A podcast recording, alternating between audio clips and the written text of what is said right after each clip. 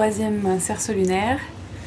Euh, je propose de commencer en faisant brûler euh, quelque chose qui sent bon, si ça vous dit, histoire de purifier un peu l'atmosphère de la, de la cave. Papier Mm. d'Arménie. Donc, S- Sarah, Oui. nous, sommes, euh, nous sommes six Sarah ici euh, ce soir. Peux-tu me dire comment on brûle du papier d'Arménie? Alors, pour, Parce que euh, j'ai fait n'importe quoi. alors là, tu as détaché le papier d'Arménie du Oui. Euh. Donc en fait, il faut que tu le plies en accordéon. D'accord. Tu fasses un petit accordéon avec. Euh, je te dirai pas le nombre de bandes d'accordéon qu'il faut faire parce que c'est euh, au goût de chacun. Donc là, j'en ai fait 4, mais je pense que je vais en faire 8. D'accord. Et, euh, et en fait, une fois que tu as fait les 8 bandes d'accordéon, enfin les 8 plis, ce sont des plis, et bah tu brûles le bout, de la, le bout du papier et, euh, et tu peux éteindre directement, il n'y a pas besoin qu'il y ait une flamme euh, de ouf. Et tu le poses. euh, je sais que quand je le pose sur la tranche, donc à la, à la- Ah oui.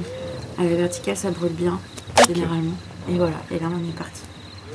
Et ça fume joliment. Alors, euh, nous avons des petits bruits euh, farceurs dans les oreilles qui sont envoyés par Cristal actuellement. Tandis que Zach sera notre maître de la régie ce soir pour ce cerceau lunaire. Et il y a euh, avec moi donc Sarah, Sarah, Sarah, Sarah et Sarah. Et je suis Sarah. donc Sarah, tu proposais d'ouvrir euh, ce cerceau avec un, un rituel qui va, je pense, devenir euh, un peu notre, notre rituel habituel d'ouverture de. Est-ce que je dois présenter le, le jeu en une phrase ou on commence à le connaître? Je pense que nos auditeurs et nos auditrices euh, ont évidemment écouté Ouais. le dernier cerceau lunaire du mois dernier, donc connaissent le jeu de Mademoiselle Lenormand. C'est ça. Ma- Marie-Anne Adélaïde. Elle qui s'appelle. Marie-Anne Adélaïde Lenormand. On peut peut-être juste préciser que c'est un, c'est un jeu de cartomancie? Oui. Voilà. Et la dernière fois, j'avais dit que c'était un oracle, mais pas du tout. Ah, bon bah voilà. Attention, Alors, on tire pour savoir quoi Enfin, est-ce qu'il faut avoir une question euh, quand je mélangeais les cartes, je pensais plutôt à, au flux énergétique euh, de ce cercle de 2, 3, 6 Sarah. et, euh, et vu que ça- peut faire office d'introduction, euh, je vais faire passer cette première carte, qui sera la dernière. Première et dernière carte. Première et dernière carte. Et Oui. Sarah, il faut, il faut qu'on pense euh, toutes à la même chose que toi ou c'est juste toi qui te focalise euh, sur la thématique du tirage? Bah, on pense toutes à ce qui se passe en ce moment. En fait, euh, Autour de ce. En fait, carte, tu sais pas. C'est une énergie qui se fait entre les six. Donc là, en fait, Sarah nous a, nous a donné une carte qu'on est en train de se faire passer, qu'on regarde, dont on ne connaît pas encore la, la signification. Il, il faut- décrire, euh, si c'est possible, euh, aux auditeurs euh, les dessins que vous voyez et peut-être euh, essayer de tirer une interprétation de ce que vous voyez. C'est un chevalier qui prend par la taille une femme. Un Ah gros ouais. plan. Alors, Déjà. c'est- au centre de la carte, quoi, parce que Ouais. euh, Parce qu'en dessous, il y a une femme qui prie. en dessous, tu as une sorte de presque comme une frise, Ouais. divisée en trois parties, avec euh, une femme qui a l'air de prier, avec un livre ouvert mais vierge devant elle. Le Ouais, au milieu, tu as des, fleurs. des plantes plan. assez fleuries, et sur la droite, il y a euh, Deux hommes qui sont l'air camarades. deux hommes. Camarades. Bah, il y en a un qui tient l'autre par la- par, par l'épaule, ça, ça passe derrière son dos. On donc, n'arrive pas euh, trop à voir la main. Il invite à avancer dans une direction. L'autre, il est là, oh, est-ce que je peux te faire confiance? Il y a une constellation au-dessus de tout ça, un T et cinq trèfles. Voilà. lettre T. La lettre Alors. T et une carte. Sarah, la carte ancienne, va nous Alors, donner la définition de cette. euh, donc la figure euh, principale, c'était un homme trahissait son ami, donc la femme, qui tient par la taille. trahison. Paris fuit avec Hélène, femme de Ménélas. Abus de confiance. Ah, il a trahi son ami mec, quoi. Il a trahi Ouais. son pote, il lui a, Ouais, ouais, il lui a piqué sa nana. c'est ça. Hmm. exact. Ça, c'est un peu la trahison ultime, non? Voilà, un peu. Ça, c'est lourd. Le pire, C'est c'est que c'est quand c'est intrafamilial. Ah ouais. La maman, Ouais. le fils, avec le fils, des choses comme ça. Ça, je crois que. La t'as maman avec le fils. C'est donc une tragédie. Là, c'est de l'inceste. Mais. non, la maman avec la fille. Celle qui prend la, la maman qui prend le Ah mec oui, de la fille, de la ou vice versa. Tu penses qu'ils sont en famille Oh non, je, je sais pas. Non, on est va- parti. On partait de Non, non, trahison et que la pire pourrait être celle-ci. la trahison. Vas-y, dis-nous la euh, suite. euh. Ensuite, c'est Agamemnon et Ménélas, qui signifie vengeance, en bas à droite. Mhm. Et ensuite, euh, c'est Hélène qui implore les dieux. C'est une femme repentante. Eh ben, donc. Peut-être qu'on peut parler de d'infidélité. Comme direct, bam. à froid. Pas d'introduction, infidélité. Donc je précise que dans ce cercle solinaire, tout le monde ne se connaît pas ou vient de se rencontrer. Donc on... Non mais euh, ok, moi je veux bien. Mhm. Vas-y, euh, Sarah. Euh, alors moi je suis une grande romantique. Euh, je n'ai jamais connu euh, d'infidélité, à part euh, une infidélité psychique peut-être avec mon premier copain. Mais je crois que l'infidélité me fait, me fait vraiment... euh, me retourne l'estomac en fait. Le fait d'être... euh, de toi être infidèle ou quoi Les deux. Les deux, ouais. Ouais. Je sais pas pourquoi. Moi je pensais comme ça jusqu'à ce que je sois infidèle Ah ouais. un jour. Et que je me rends compte à quel point c'était pas si... Enfin, enfin, tu sais, c'est comme quand... Enfin, je pense que c'est comme tout. C'est comme euh, avant que tu aies eu ta première fois avec quelqu'un, t'imagines que ça va être quelque chose qui va absolument changer ton existence. et- Mhm. Et c'est quelque chose d'important, mais en fait, tu te rends compte que c'est des choses de la vie et que, que rien, enfin pour moi, rien en soi n'est forcément mal ou forcément bien, mais c'est des choses qui font partie de la vie. Et je trouve que pour l'infidélité, ça m'avait particulièrement marqué. J'en avais parlé avec un ami et- qui était un peu comme moi, qui était un peu naïf, euh, qui était resté pendant très très longtemps avec une fille et un jour il l'avait trompé, il m'avait dit euh, le plus dur c'est de- se rendre compte à quel point c'est facile ouais. et à quel point euh, on, on peut aussi vivre avec si on décide de, de le faire. Quoi. Ouais. Je pense que dans l'infidélité, il faut une honnêteté tout de même. Enfin, moi, je sais, j'ai déjà été infidèle. Mais euh, Elle baisse ses épaules en disant bah ouais, non, mais le, le problème, c'est que euh, faut le savoir le dire parce que c'est l'autre qui risque d'avoir beaucoup plus mal, en fait. Enfin, c'est soit on garde ça pour nous, c'est le secret, et du coup, y a pas, on fait pas de mal à l'autre. Mais soit on. Et enfin, même dans tous les cas, il y a quelque chose de caché, et une relation peut pas être fondée sur quelque chose de caché. Donc, le problème avec l'infidélité, c'est qu'il y a forcément peut-être une rupture avec la personne qu'on a trompée. Je Et c'est un risque à prendre aussi, quoi. je pense que c'est un.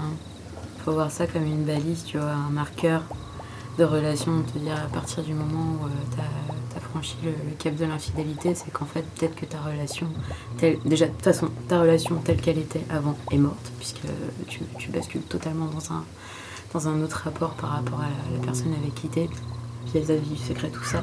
Et, euh, et justement, si tu si es allé dans, ce- dans cette voie-là, c'est peut-être justement parce que euh, la, la- la relation intime ou la relation que tu as avec l'autre, ton partenaire dans- ou ta partenaire dans la vie, et que bah, en fait elle te correspond plus. Moi je vois ça un peu comme une sorte de, de révélation de, euh, inconsciente. Que en fait tu, tu, tu sais déjà que en fait tu es dans un schéma ou dans une relation qui te correspond plus, qui ne te va plus. Et c'est une manière en fait de, de se rendre coupable et de se dire allez, j'ai fait ma connerie, faut que j'y mette, faut que j'y mette fin parce que maintenant c'est voilà, j'ai Mm, mm, j'ai fauté quoi. Enfin, C'est ça violent dans tous les T'en cas. penses quoi, Anne Je te vois sourire. euh, Ouais, parce que, parce que moi, moi, je- Sarah, Sarah, Sarah, Sarah, tu vois, me- tu vois. Ah, Le Sarah. post-it, il Ah, Sarah. Ouais, je pense que c'est pas si simple que ça Non, et que je pense que chaque, chaque cas est différent. Mm. On peut pas, on peut pas généraliser. Et euh, pour certains, en effet, ça peut être une trahison. Quelquefois, ça peut être aussi un complément, pourquoi pas. Ça peut être. euh, euh, bon, nous, dans notre, dans notre civilisation, on est habitué à. Pour nous, une personne, c'est une personne. Mais je veux dire, on ne change pas. Mais c'est vrai qu'il y a d'autres pays où ça se fait. Je dis pas. Je, oh, je porte aucun jugement. Mais euh, quand il y a. Je moi, je pense qu'on peut, on peut le comprendre. Et c'est pas nécessairement coupé complètement avec la personne avec la- laquelle on est officiellement. Non, c'est ça. Moi, je sais que mes grands-parents s'étaient trompés et ils ont vécu 50 ans ensemble et il y a eu un an de pause parce que. Parce, parce que on en revient justement peut-être à ce qu'on voulait à un moment parler sur la sexualité dans, dans, les, dans les couples qui durent. Il y a un moment où on passait au-dessus de tout ça. Mais c'est marrant de se dire, euh, d'utiliser le mot tromper, quoi, comme si c'était une erreur. Oui, On s'est trompé. Ouais, c'est ouais, drôle, j'ai jamais réfléchi. Mm, mm. mais- Après, je sais pas, moi je, je me dis aussi que ça peut. Moi je le vois comme une forme de sagesse, les couples qui arrivent à surmonter ça. Pour le coup, euh, Je pense aussi. je, je pense qu'il y a, il y a effectivement plein, plein de cas différents selon Ouais. les couples. Mm. Mais je suis assez admirative des couples qui sont ensemble depuis longtemps et qui sont capables de dire bah oui. euh, Il y a eu ce lui ou elle a fait cette Mm. erreur-là, euh, peut-être, et puis en fait on l'a surmonté. Ou des couples aussi qui, qui acceptent d'aller voir ailleurs et que, qui ne sont pas dans des relations monogames, et du coup il n'y a plus du tout d'histoire de tromperie, mais des histoires de contrat ou de Mm, ou d'accord. euh, voilà. Ah, c'est ça. C'est encore, ça c'est encore différent. Il faut toujours que ce soit dans le respect de l'un de la personne avec qui. De En toute tous les façon. cas, c'est une En tous les question de cas. communication. Je pense que le mot tromper, il va aussi avec le fait que bah, tu, quand tu es avec quelqu'un, tu, lui- tu lis une certaine confiance parce que à la base, un, un couple, bon bah voilà, c'est quelque chose qui se passe à deux. Donc s'il y y a une tierce personne, c'est bien que quand tout le monde est au courant, quoi. De- tout se passe bien, bien entendu, mais il y a le mot tromper parce que justement, une des personnes n'est pas au courant. Ouais, et mais. ça forme une, une forme de surprise qui n'est pas forcément euh, positive. Mm. Après, je, pour, pour la personne qui est en face, parce que voilà, c'est pas. On est, enfin, pour moi, tromper, il n'y a, pas de problème s'il y en a l'envie, le besoin, même parfois ça, ça, ça ouvre les yeux sur certaines choses, et parfois il, il y en a besoin, mais c'est juste euh, dans le respect mutuel, moi, qui me. c'est- Moi, c'est ça, juste ça qui me pose un problème parfois, c'est que pour un, c'est peut-être trompé parce que c'était important, et pour l'autre, c'est juste, bah, tu m'as trahi, donc c'est mort. Enfin, Mhm. laisse tomber. Et moi, je suis plus dans cette dynamique-là. C'est une fois et pas deux. mais Après, euh, Une fois et pas deux. Ça va. Mais ce truc fois, de, dire ou pas dire, de, de voir toute la vérité à son conjoint ou son, la personne avec qui t'es, euh, je sais pas, j'ai aussi vu des cas où euh, une personne fait une erreur, voilà, se trompe, Mhm. Enfin trompe l'autre, mais du coup se trompe elle-même, se rend compte que elle n'a pas envie d'aller dans cette direction-là du tout, qu'elle est très bien dans son couple et que c'est une erreur de Mm, mm. et euh, le dit à l'autre et c'est fini quoi. Il y a un Mhm. truc qui est brisé alors que je pense vraiment que enfin tu peux aussi vivre, vivre avec tes culpabilités si tu en as une et te dire bah c'est mon erreur. Je refuse que ça entache euh, ce que je suis en train de vivre avec l'autre personne parce que euh, je suis bien en fait avec cette personne parce que j'ai pas envie aussi de lui infliger cette parce que c'est vrai que c'est l'ego il est, il est- il en prend un coup quoi quand Mhm. t'apprends que, que, que t'es trompé que t'as été trompé etc. Et, et je sais pas, je pense qu'il y a. Je pense qu'il y a plein de façons de gérer en fait ce truc-là. Et j'en parlais avec un ami récemment qui me disait que lui, euh, il, voilà, ça lui arrivait d'aller voir ailleurs euh, avec par rapport à son mec et que ils en parlaient pas ensemble et que pour lui c'était pas un mensonge parce qu'on lui posait pas la question, mais que si on lui posait la question, il dirait la vérité. Enfin, il il l'avouerait. Euh, voilà, enfin, je trouve aussi que cette limite entre la l'honnêteté dans un couple, elle est aussi, elle dépend vachement des couples, hein, que ce soit Oui, la tromperie ou autre chose. Tu te rends compte que ce truc de dire la vérité à l'autre, en fait, on cache plein. Enfin, c'est pas qu'on cache, mais on embellit des choses. on- Mm, sur ça, je préfère tout de suite être honnête. ouais. Enfin, Parce que même si ça doit être cassé, même si moi je l'aime toujours autant, ça doit être cassé, bah c'est pas. C'est comme ça quoi. c'est le destin, les choses. Il y a un truc. euh, je préfère euh, ça, ouais. Que de me ronger les ongles jusqu'à la fin. Bah, je pense que l'important c'est d'être honnête envers soi-même. Enfin, C'est savoir ça, ce c'est- qui, nous, qui- nous fait le- ce qui est le mieux en fait pour soi. En fait, je pense que c'est prendre euh, euh, son parti. On, on choisit vraiment. On choisit de Voilà, dire ou de ne pas Mhm. dire. Après, de ne pas dire, c'est dur aussi parce qu'on vit avec. euh, Ouais. Alors, est-ce qu'on est, qu'on est coupable? Est-ce qu'on se sent coupable ou pas? Est-ce qu'on arrive à se détacher en se disant Mhm. c'est ma vie, l'autre, mais on a beau être ensemble on a chacun sa vie de toute façon, on a chacun des choses qu'on ne dit jamais, on Mhm. garde, et après tout, voilà, je veux dire, mais c'est. Je crois qu'on ne peut pas généraliser. Chaque, chaque couple, chaque personne a ses façons, de, ses références. ses façons. Et d'ailleurs, ça nous amène au sujet donc, euh, dont on voulait parler, c'était euh, la question de la- comment on, comment on, comment on gère, c'est moche de gérer, mais les désirs et les sexualités dans un couple qui dure. Euh, qui est-ce qui a amené le sujet? C'était. euh, bah, euh, Sarah et Sarah. de, au cours de, de la soirée euh, Odyssée qui s'est passée ici même il y a deux jours. Et euh, on parlait de. Alors, oui, il y a juste un. Enfin, j'ai pas envie de rentrer dans les détails. Oh, on dire a juste- parlé. D'accord. Parce que moi, je, je sais que j'ai- confié des choses à, à Oui, oui, Sarah euh, en étant un peu abîmée. Et j'ai pas forcément envie que ce soit. Mais le sujet, le sujet peut être abordé quand même. C'est euh, qu'on se disait qu'à partir d'un certain. Enfin, on parlait au début qu'on devenait asexué. Ouais, qui a un terme quand même assez fort, quoi. Donc, euh, asexué, c'est. Pas, de- t'as pas de désir. euh, Et toutes les deux, bah, on est plus ou moins en relation depuis deux ans quand même environ. Enfin, moi en tout cas, ça fait deux ans que je suis avec avec, Riton. Sarah et voilà. Bref, et euh, il y a eu ce moment-là où il y a eu un problème. Enfin, je, je suis assez, assez claire sur ça. Un problème de. Je n'avais plus envie de faire l'amour. Mais plus. Et je Avec sais qui que pas. ce soit quoi. Enfin, Euh, non, Ah non, mais juste plus quoi. Enfin, Même même plus, quand euh, j'étais. euh, Je suis partie. à toi-même, quoi. Ouais, non, même plus C'est, moi. C'est qu'il y a un moment où on était- on s'est pas eu pendant 5 mois, je suis partie au Brésil, tout ça, et j'en ai pas, j'ai pas eu un an qu'une seule fois. Et est-ce que Mais, tu étais euh, bien il me manquait par contre personnellement, bien sûr, mais euh, oui, j'étais bien. Ah, mais grave, je prenais soin de moi et tout, je faisais sport. Et Non, du coup, alors ça, ça m'intéresse, c'est à quel moment tu t'es dit c'est un problème? C'est-à-dire que si tu étais bien dans ta vie à ce moment-là, euh, qu'est-ce qui posait problème? Est-ce que c'était lui parce que ça lui manquait? Ou est-ce que c'était Ouais, l'idée? bah, c'est là où la relation commence à. Ouais, après quand.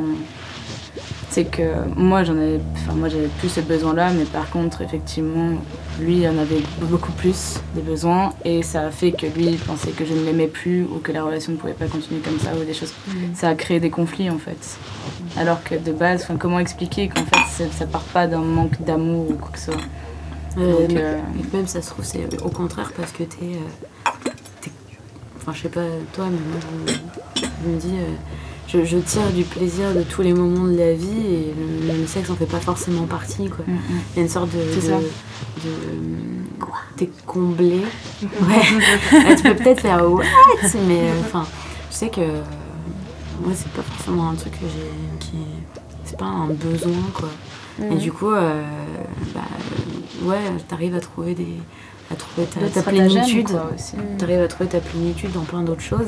Ce qui fait que quand tu te confrontes à, à- à- à ton partenaire qui, pour lui, par exemple, a, bah, le, le- le- a un, un besoin vraiment d'assouvir ses des pulsions sexuelles parce qu'il en a, Mhm. euh, t'a- t'arrives à un truc de.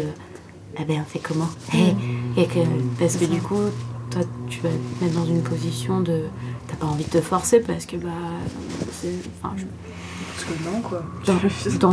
D'emblée, tu te dis, t'as pas envie, je vais pas me forcer à faire ça. des choses que j'ai pas envie parce que tout de suite tu rentres dans un, tu rentres dans un, dans un cadre qui est juste dégueulasse.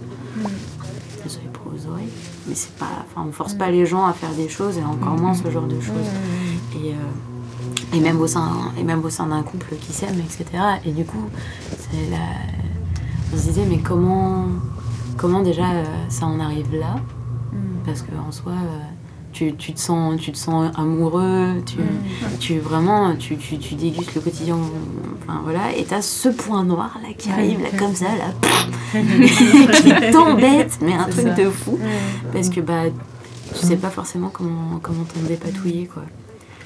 Enfin je sais pas ça, ça, ça vous est déjà arrivé euh, au cours d'une relation de pense de tomber dans ce truc là c'est que t'as pu la t'as pu euh, ce frémissement euh, genre quand, l'autre te touche euh, enfin, voilà tu tu tu t'embrasses plus au premier contact. Bon bah comment tu gères ça quoi? Mhm.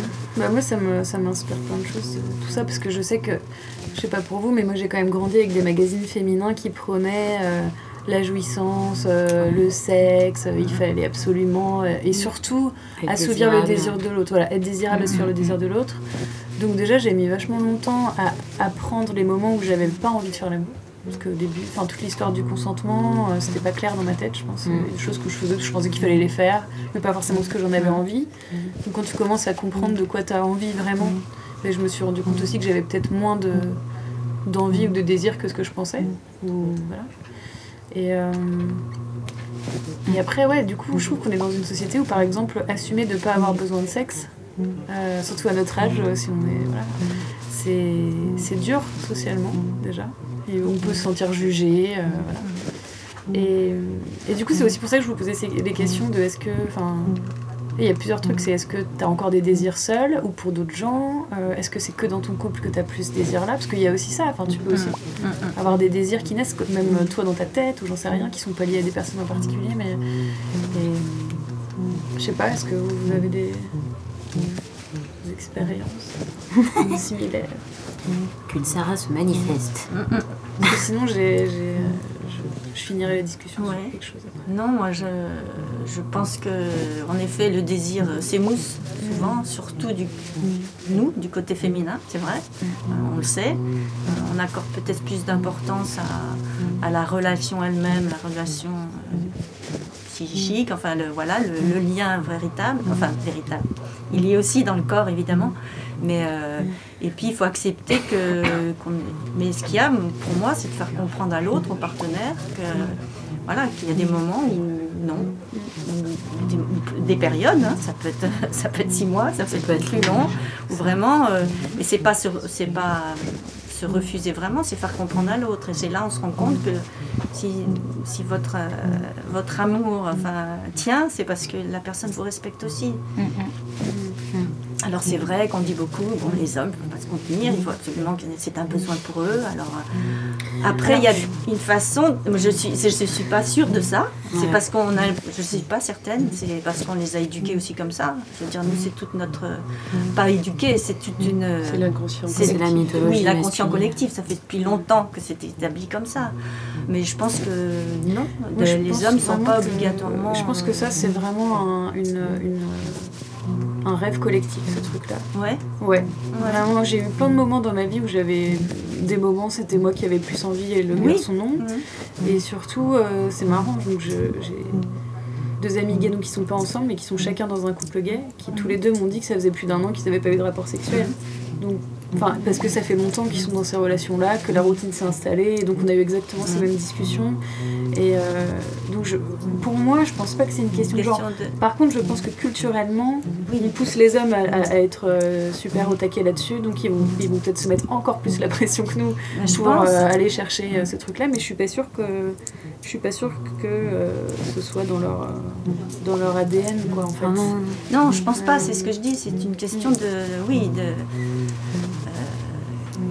Pas de civilisation, mais comme tu dis, ça fait, ça fait partie de. Ils ont aussi des obligations. On leur, euh, quand, ça fait pas très longtemps, moi, quand je me rends compte, je me mets à la place d'un homme et, ou d'un jeune garçon. Et j'avais, moi, je m'étais jamais posé la question comment ils vivent cette période euh, quand, quand ils, ont, ils ont vraiment des besoins qui sont, ils sont même étonnés de leurs besoins parce qu'ils les ont pas provoqués.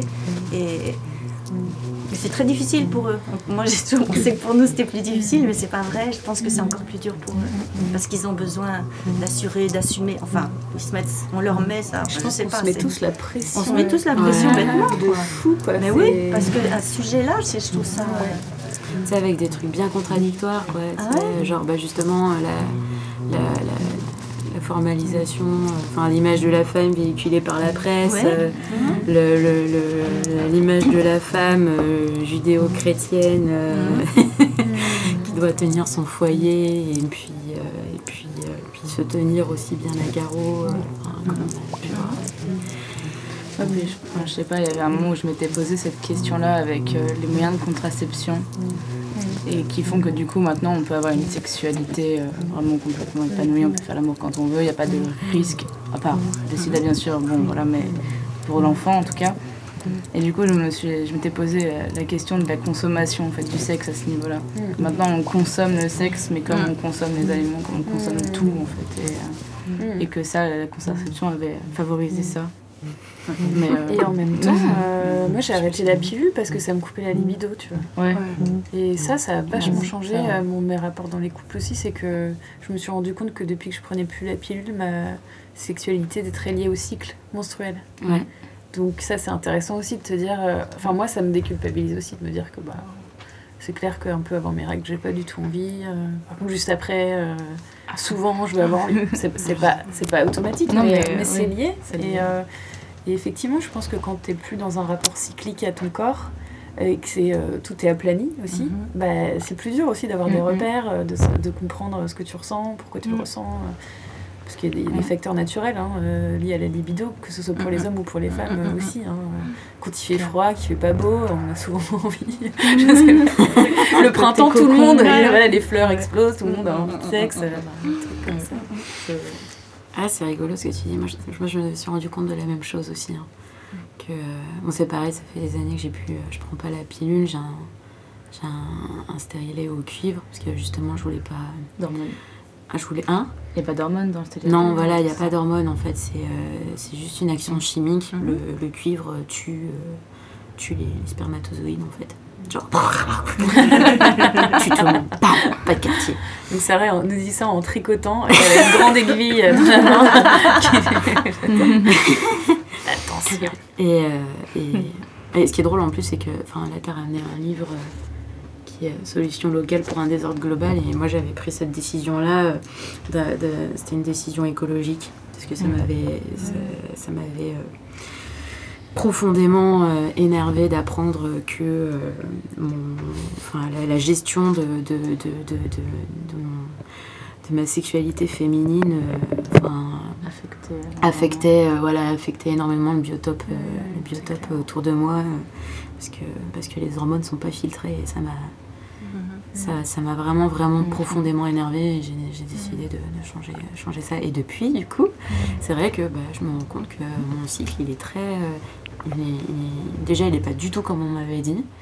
Parce qu'on nous apprend à l'école, on dit ça dure 21 jours. Hmm. Non, et alors que non, pas du tout. Il dure un mois et demi. euh, Ouais, donc, euh, à partir de là, voilà. Et c'est vrai qu'il y a vraiment des périodes où en fait tu sens que euh, bah là non, tu te sens gonflé, t'es pas, tu te sens lourde, t'as juste envie d'être sous ta couette. Et alors d'autres où t'as juste la méga pêche. Et euh, là, si t'as si ton partenaire qui passe à côté, euh, c'est- ça parle.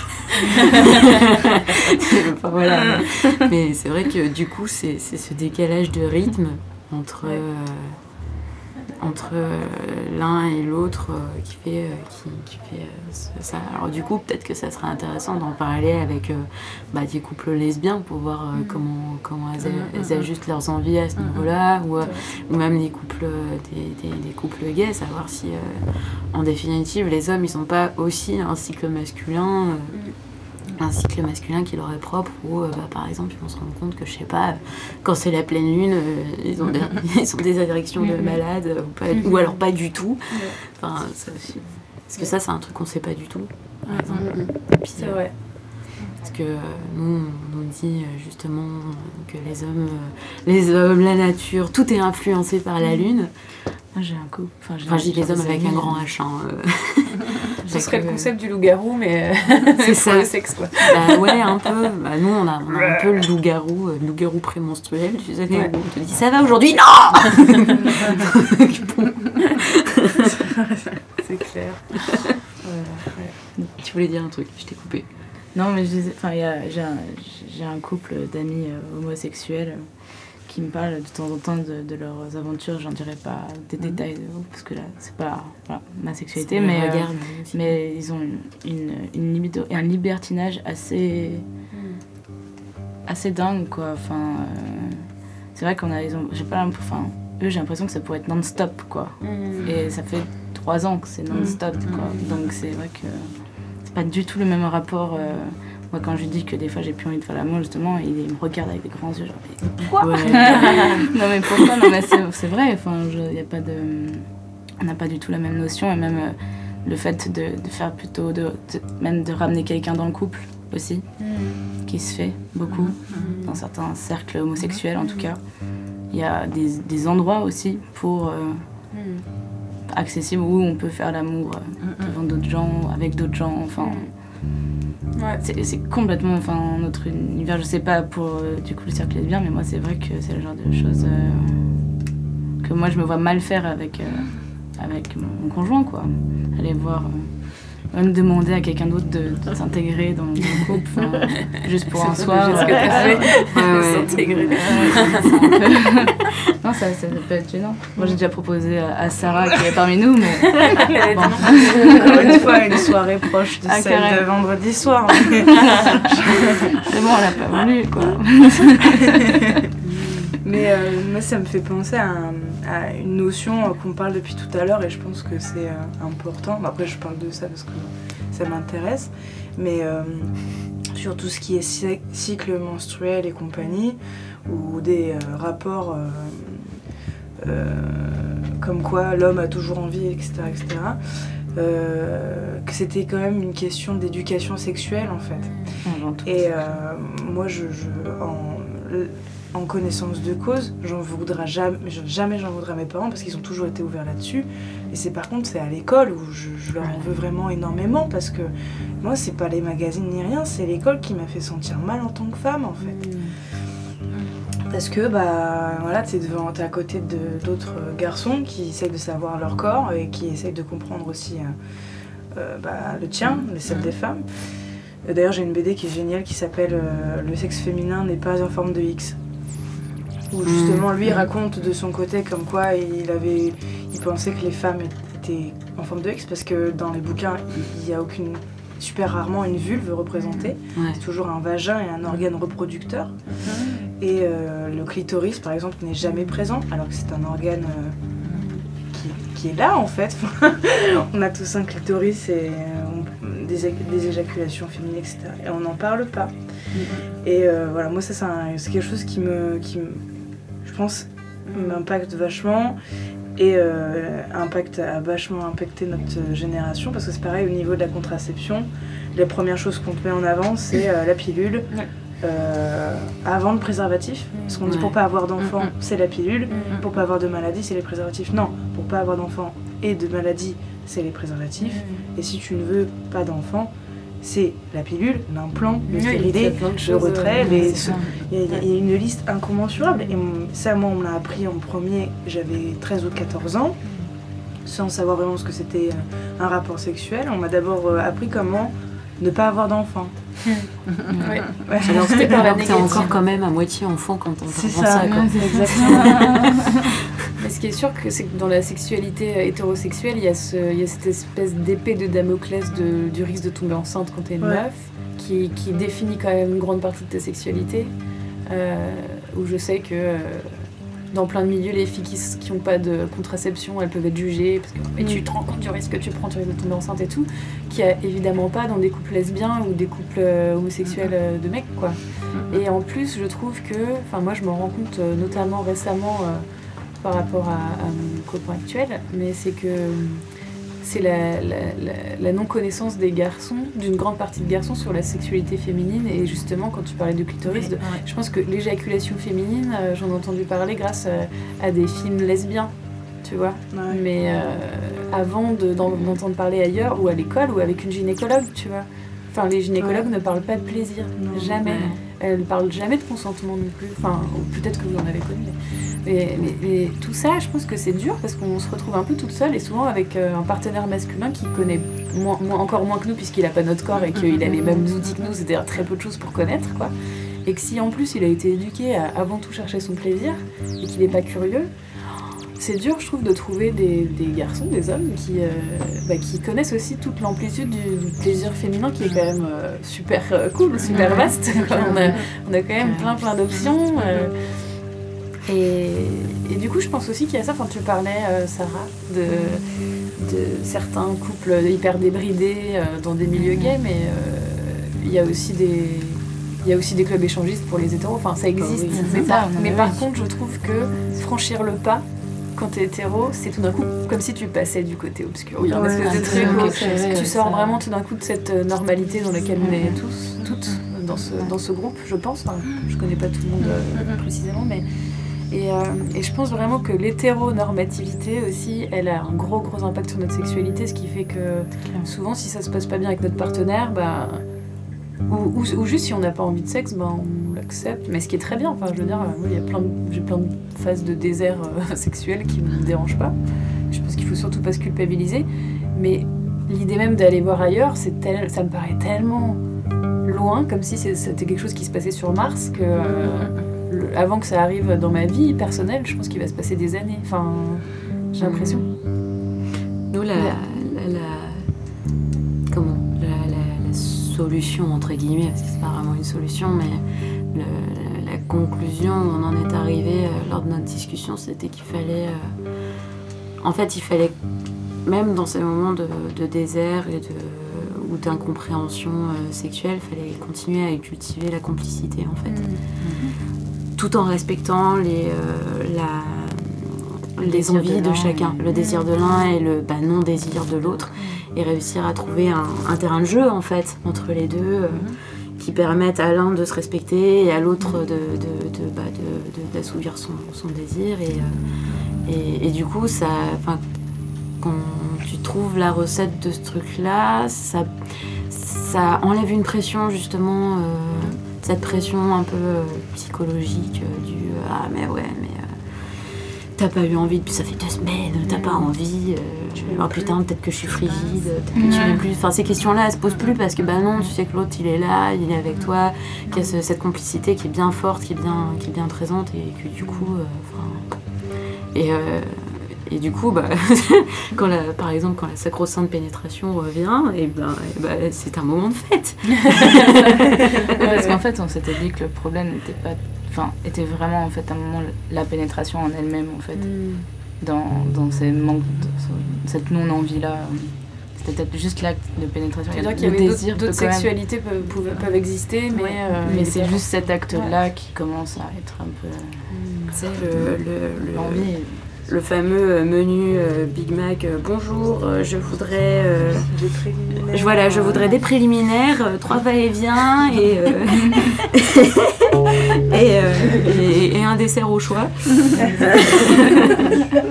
Donc bon, t'es là. euh, bah ouais, des fois, peut-être que ce schéma-là, euh, bah, il gonfle un peu, quoi. Il y a, il y a plein de. enfin, Il y a plein de choses différentes. Ah ouais. ouais. Et je, je me demandais aussi, euh, quand on est longtemps avec quelqu'un et qu'on connaît, euh, qu'on commence à connaître ses, ses plaisirs, ses désirs, et comment faire pour redécouvrir euh, le corps de l'autre aussi, et son propre corps. Ça, moi je crois qu'il y a quand même, on a beau, je veux dire, le temps passant, oui, on connaît trop bien les, les réactions et les. C'est vrai que c'est trop. Et parfois, ça peut paraître trop facile aussi. Oui, je veux dire, moi, Mm. tu sais qu'on connaît les, les ficelles, on va dire. Et euh, bon, c'est pas bon. Après, euh, on n'accepte pas, je veux dire, euh, est-ce qu'on a besoin vraiment d'à chaque fois de. euh, voilà, que ce soit la grande fête, c'est pas obligatoire. comme on dit. Il y, a, il y a beaucoup de beaucoup de façons de- d'être ensemble et de, de sentir euh, sans, sans passer spécialement par l'acte sexuel. Et voilà. Moi, je crois qu'après, enfin, pour moi, dans mon expérience, le temps venant, euh, euh, oui, c'est plus. euh, euh, comment dire Plus des relations sensuelles, mais sans passer directement, obligatoirement par le sexe. Plus de romantisme. Non, mais même pas. C'est vraiment non, non. C'est vraiment, c'est vraiment physique aussi. je veux dire, tu vois, c'est c'est vraiment, oui, comme on dit, les, caresses, le- la- quelque chose de plus. voilà, sentir, sentir avec ses sens, vraiment. La personne est à deux, on se, voilà, et on n'est pas obligé de, et bien sûr. Moi, je pense qu'on arrive à. Après, c'est c'est inégal et on se pose toujours des questions. on n'arrive pas à la sérénité. Je crois que c'est jusqu'à la fin de sa vie, c'est toujours, euh, De c'est quoi toujours une question. hein. De quoi Pas de sérénité. Pour moi, c'est un peu comme la nourriture où il y a des fois où Ben j'ai voilà. envie de me faire un super bon gratin euh, que je vais passer plein de temps à préparer. Et puis des fois, pendant deux semaines, je vais manger des pâtes au beurre et je me dis, oh, il faudrait vraiment que je me remette à manger bien. Mais j'ai pas le temps, je suis fatiguée. euh, voilà. Des fois Ouais, même, je je saute un repas. Voilà, et pour moi, j'essaie de le voir plus maintenant comme, Ouais. comme quelque chose qui fait partie des choses qui me rendent heureuse, mais qui sont pas euh, C'est c'est pas. la, la seule chose essentielle. Quoi. Bah, c'est ce que, oui, c'est ce que je disais un peu au début. Quoi. Mhm. Est-ce que ça vous dit de faire une petite pause musicale Ouais, pour euh, gérer tout toute à cette grosse discussion T'as et parlé de gratin, moi je mangerais bien un bout. euh. On va manger un peu de brownie et puis on revient tout Et de de la suite. banane. Quoi, y a pas de gratin? Zach et Cristal, c'est quand vous voulez.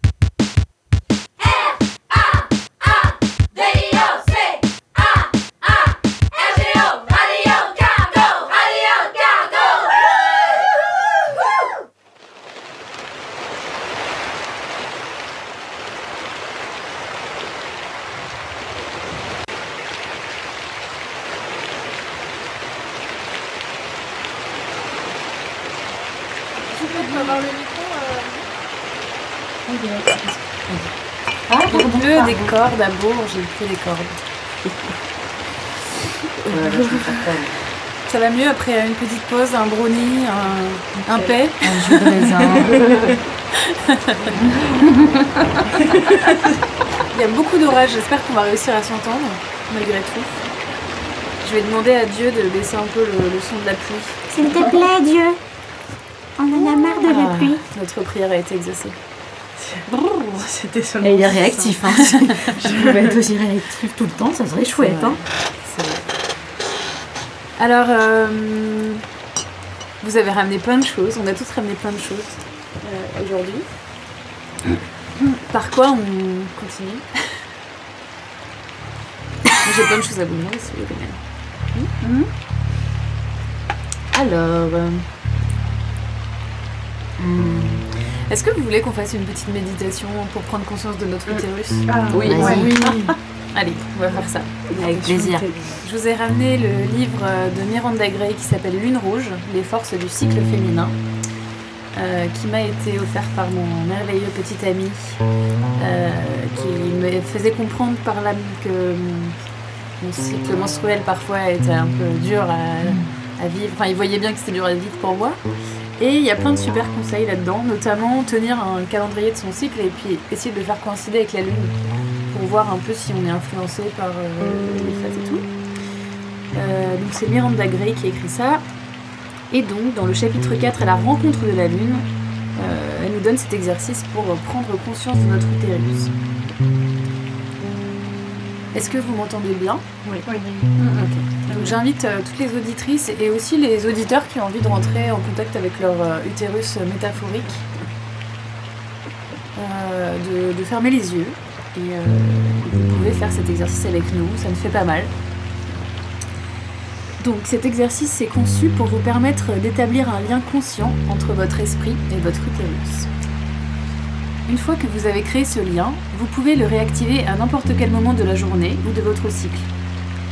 En reconnaissant que l'esprit est relié à l'utérus et qu'il réagit au changement dans l'utérus, et qu'à l'inverse, l'utérus réagit au changement dans votre esprit, le lien devient un instrument par lequel des symptômes tels qu'un cycle irrégulier, des règles douloureuses ou une tension prémenstruelle peuvent être plus facilement acceptés et intégrés dans votre vie.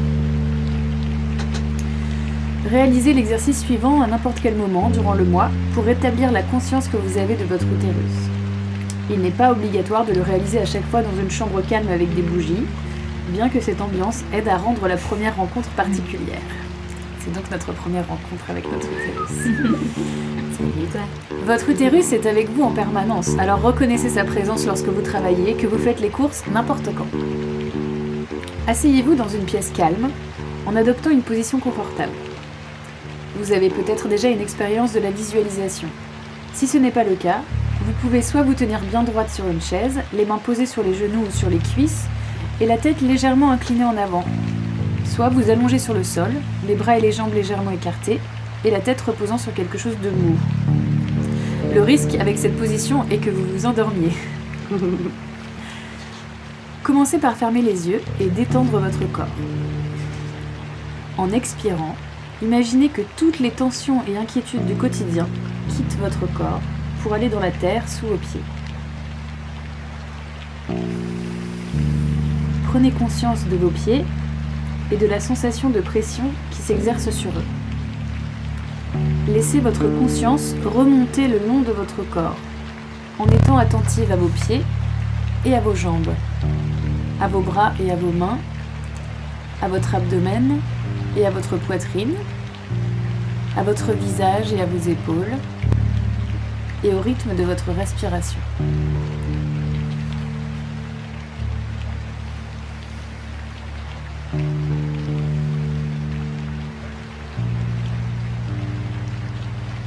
Enfin, prenez conscience de votre corps dans son intégralité.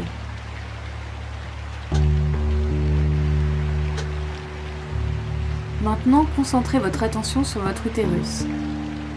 Visualisez dans votre esprit l'utérus au centre, avec les trompes de Fallope situées de chaque côté et les ovaires à leur extrémité.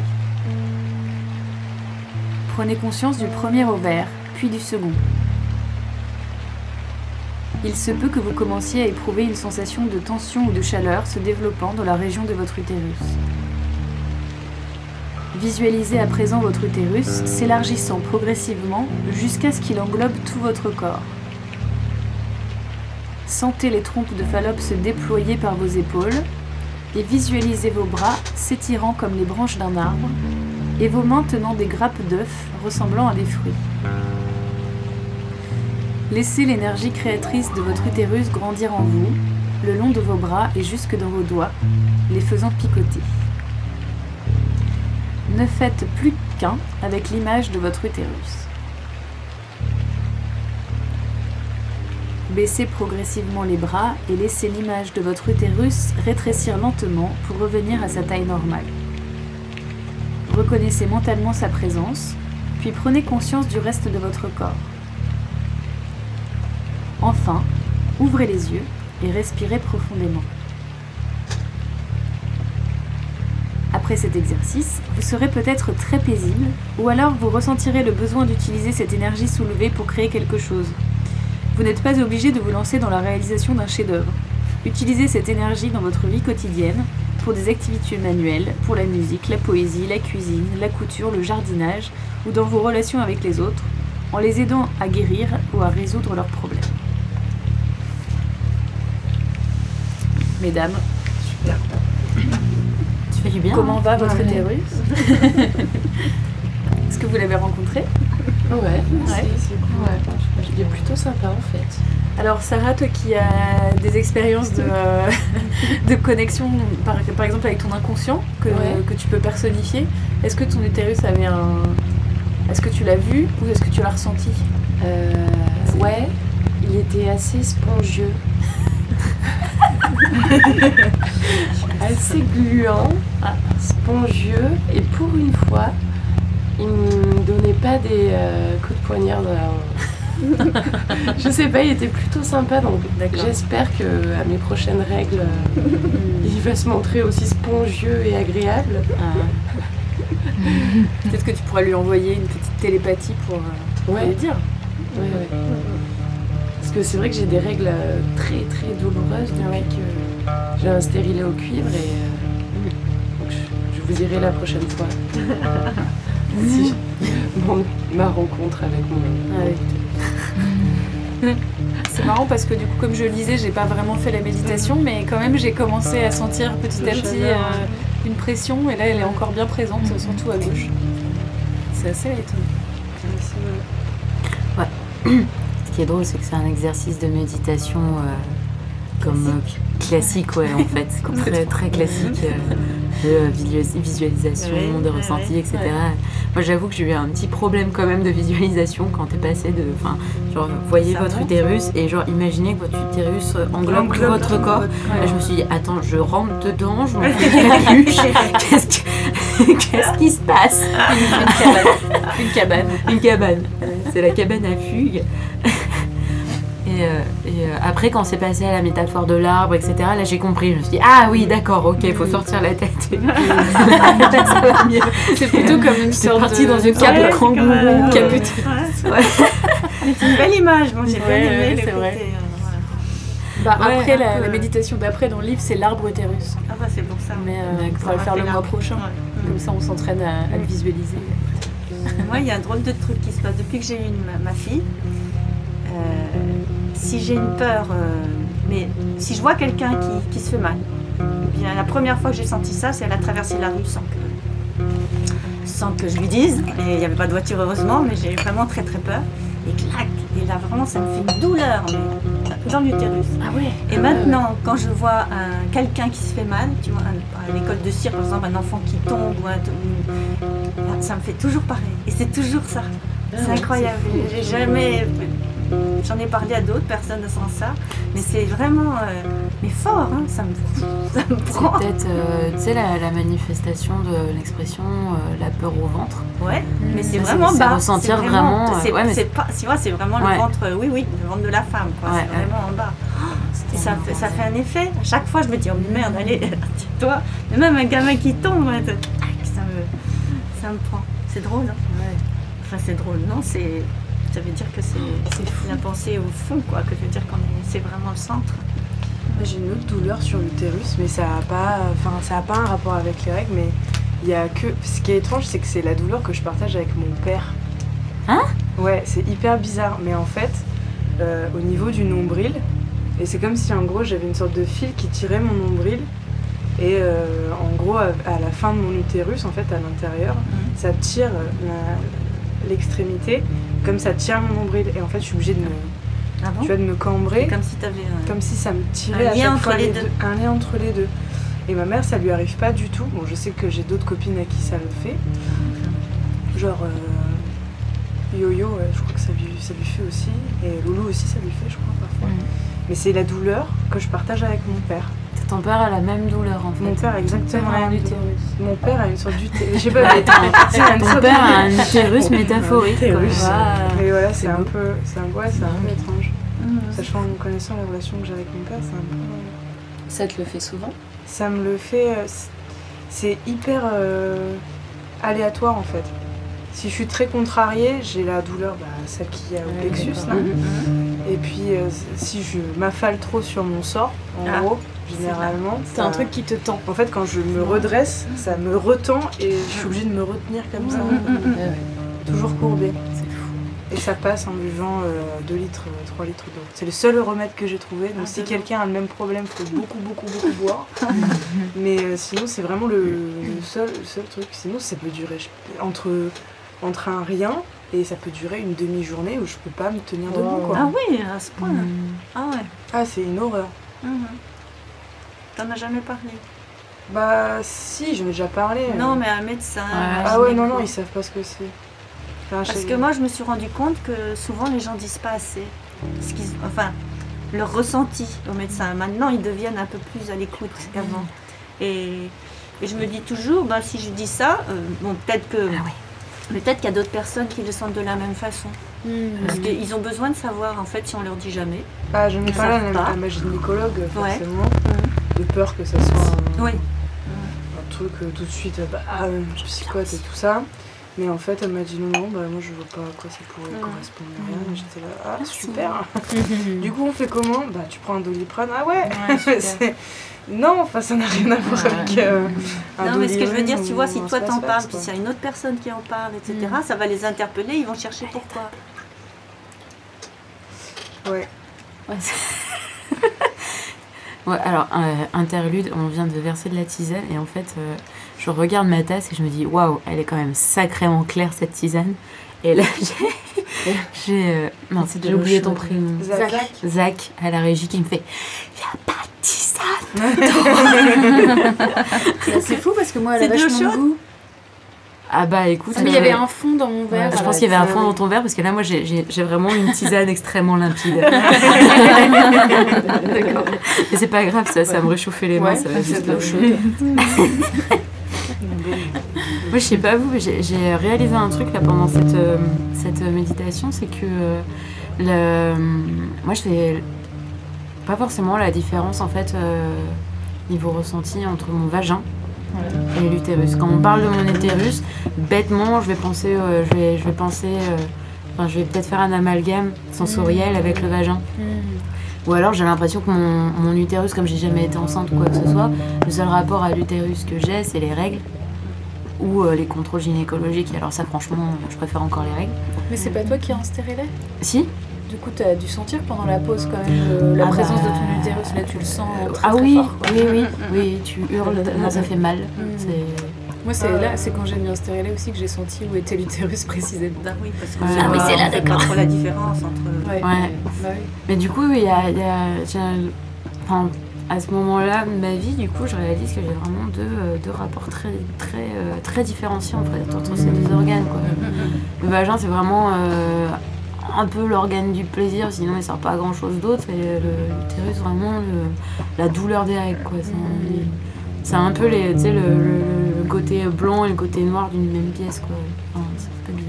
C'est-. Bah, c'est étrange que tu dises ça comme ça. quand même. Ah bon Le côté obscur de la pièce et le côté clair, comme si. euh, Non, mais c'est histoire de faire un- open space, les gars. La chambre noire. Moi j'aime bien, j'aime bien les images manichéennes comme ça, euh, surtout dans, dans le bas-ventre, je trouve ça assez poignant. ouais, c'est clair. Il y a Bess Stevens, euh, pardon, Annie Sprinkles, euh, la, la- la star du porno, euh, qui faisait une performance où euh, elle avait les jambes écartées et il y avait un- une petite loupe et les gens venaient, fa- faisaient la queue pour regarder son- l'entrée de son, bah non, de son utérus. Donc tu voyais, euh, il y avait un, un spéculum. Ouais, ouais. Chaque fois j'ai envie, ça me fait penser au gâteau belge. Spéculoos Les spéculoos. Mais elle avait un spéculum et puis une petite lumière et du coup tu pouvais, tu Le pouvais citrice. voir euh, cette entrée. Comment tu dis Le citrice. Le citrice. En anglais c'est le cervix. Cervix, ouais. Citrice. Ouais, coup, Citrice, cervix. tu pouvais faire le boulot L'origine du monde quoi. Ça ressemble à un anus étrangement. le truc. Ah ouais, Parce que je sais quand je me suis, intéressée- ouais, quand je me suis intéressée à, la, à cette performance, je suis allée voir sur internet Et tu as tapé. à la, à la bibliothèque de Bourges sans me soucier qui pouvait arriver derrière.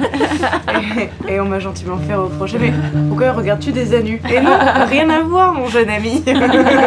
c'est l'entrée de, de l'utérus. Donc c'est. Il y avait une femme à Bourges qui était venue euh, il y a deux ans pour Bandimage qui s'appelle Pussy Drama et Ah qui a oui. son camion de gynécologie. Je t'en avais Ouais, parlé. elle, elle fait plein de performances, enfin c'est pas des performances, mais du coup elle incite les femmes à regarder leur utérus et, euh, et en- elle partage la vie, enfin toutes les femmes voient leur utérus en- entre elles. et- Elle fait, elle fait de la sensibilisation. Euh, bah, euh, Gynécologie. ouais, gynécologique. ouais. Mais du coup, ça, nous amène un peu à la question que je, vous ai- que je, je voulais vous poser ce mois-ci par rapport à euh, comment vous vous ressentez femme ou pas. Et Mm. est-ce que, à quel point c'est lié à, justement à vos organes génitaux C'est-à-dire, est-ce que, est que pour vous, euh, être une femme ou- aujourd'hui, là, en ce moment dans votre vie, c'est euh, c'est lié à ça ou, c'est ou au contraire, vous faites la différence Enfin, je sais que c'est une question très très large, mais euh, ça vous évoque quoi cette question? Moi, je vais te répondre un truc qui est vachement bâtard par rapport à ta question, c'est que moi, je me pose pas la question, en fait. C'est pas cool de répondre par ça. Bah si, mais c'est une réponse. Enfin, Ouais, c'est une réponse. Et euh, moi, je sais que je, enfin, je, je me pose pas spécialement la question. Et limite, par exemple, quand je mets des, des- des attributs euh, féminins, par exemple, quand je vais me maquiller, je vais mettre des bijoux, ou je vais m'habiller de façon euh, bah, genrée, de- euh, du genre féminin, je sais qu'il y, a- il y a des moments où je vais me sentir, euh, je vais me sentir déguisée. Je vais, euh, si par exemple je mets des talons, une jupe, une robe, je sais pas quoi, ben, je, je, je vais avoir vachement de mal parce qu'en fait euh, je vais être dans, un, dans, dans une Parce qu'on te classe dans une catégorie. voilà dans une catégorie où euh, je voilà je, je sais que je joue un rôle et, euh, et moi je sais que du coup ma, ma condition de femme enfin je me sens femme plus quand quand je dans l'intérêt que je porte aux choses ou aux gens je, je sais que je, je j'ai j'ai l'impression par moment de faire preuve de, de, bienveillance ou euh, d'avoir un soin d'a- d'apporter du soin aux choses qui est pour moi beaucoup plus féminin que, euh, que le rapport par exemple que je vais avoir à mon corps. Et les autres Sarah, qu'est-ce qu'elles en pensent Un tour de table, c'est ça Petite sorte de table. Euh, euh, je sais pas, moi je crois que je me. Enfin, c'est pas que je me pose pas la question, c'est que je suis. euh, comment dire? Il y a un moment où vraiment là où je me sens ultra sexuée, mais pas ni femme ni homme, c'est quand je me déguise beaucoup, mais pour le coup vraiment. Et euh, du coup, genre, genre, je surjoue tout, les- le maquillage. euh, voilà, il y a la perruque, me- Les lèvres. les lèvres, ouais, énormes, et, euh, des fossiles, mais en même temps, on en arrive presque du coup à me prendre plus pour, pour du coup une drag queen qui est plutôt homme. Du, du coup, c'est un peu dans cette chose-là. Je suis un peu dans la question de l'ultra sexe, on va dire. Plutôt. Et euh, plus que, que du sexe en euh, homme, fille. Ouais, hein, par-delà le bien et le mal, tout ça. ouais, ce serait plus. euh, plus ma, ma façon de me percevoir. Bah, Ça fait longtemps que tu te déguises comme ça Enfin, tu le fais souvent Ouais. Ouais, ça fait. euh, En fait, ça, ça- c'était ça au début, c'est quand je, je pétais des câbles, euh, des crises comme ça. Et du coup, je me déguise chez moi souvent. Et puis, euh, petit à petit, j'ai commencé à le, le sortir un petit peu. euh, voilà. C'est marrant ça que ça a commencé. euh, parce qu'on imagine le, le costume comme étant un truc d'appart. Enfin, le- on pense au carnaval, à la fête, euh, au truc social, mais en fait, t'as commencé vraiment. euh, Ah ouais, non, j'ai commencé à faire ça parce que ouais, je- c'était un moyen d'expression en fait, euh, plus qu'un- qu'autre chose. Ouais, voilà. Puis finalement, de, de le montrer de, devant autrui, c'était un moyen de.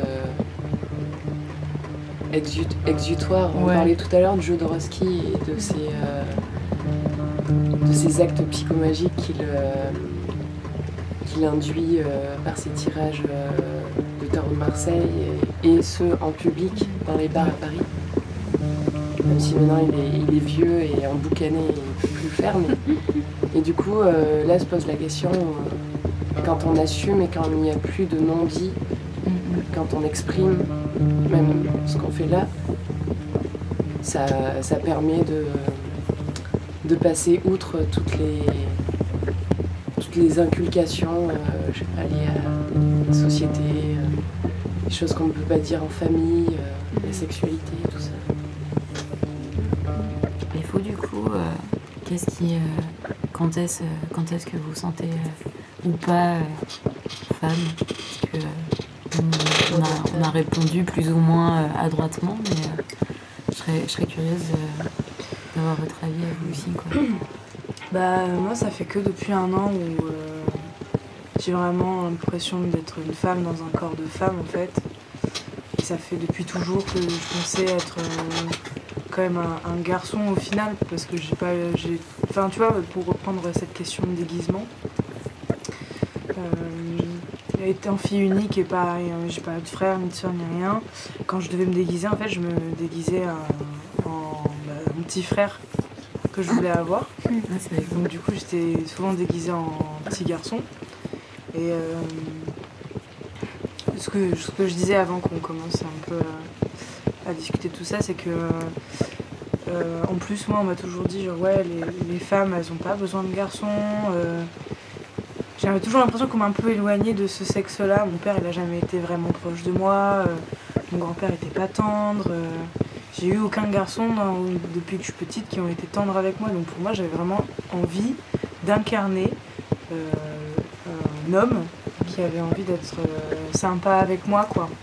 Et, euh, et même, je me suis aperçue plus tard, quand j'ai découvert ma sexualité, que les, les hommes qui me plaisaient, c'était les hommes qui se retrouvaient en, en moi comme un pote, mais que bah, avec moi, ils pouvaient coucher avec.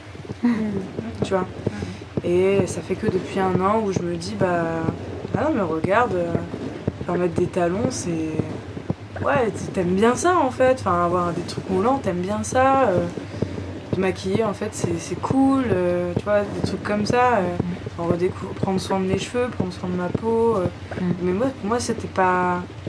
Je, je vivais pas comme ça parce que ça m'intéressait pas. et Pour moi, c'était pas plaisant, quoi.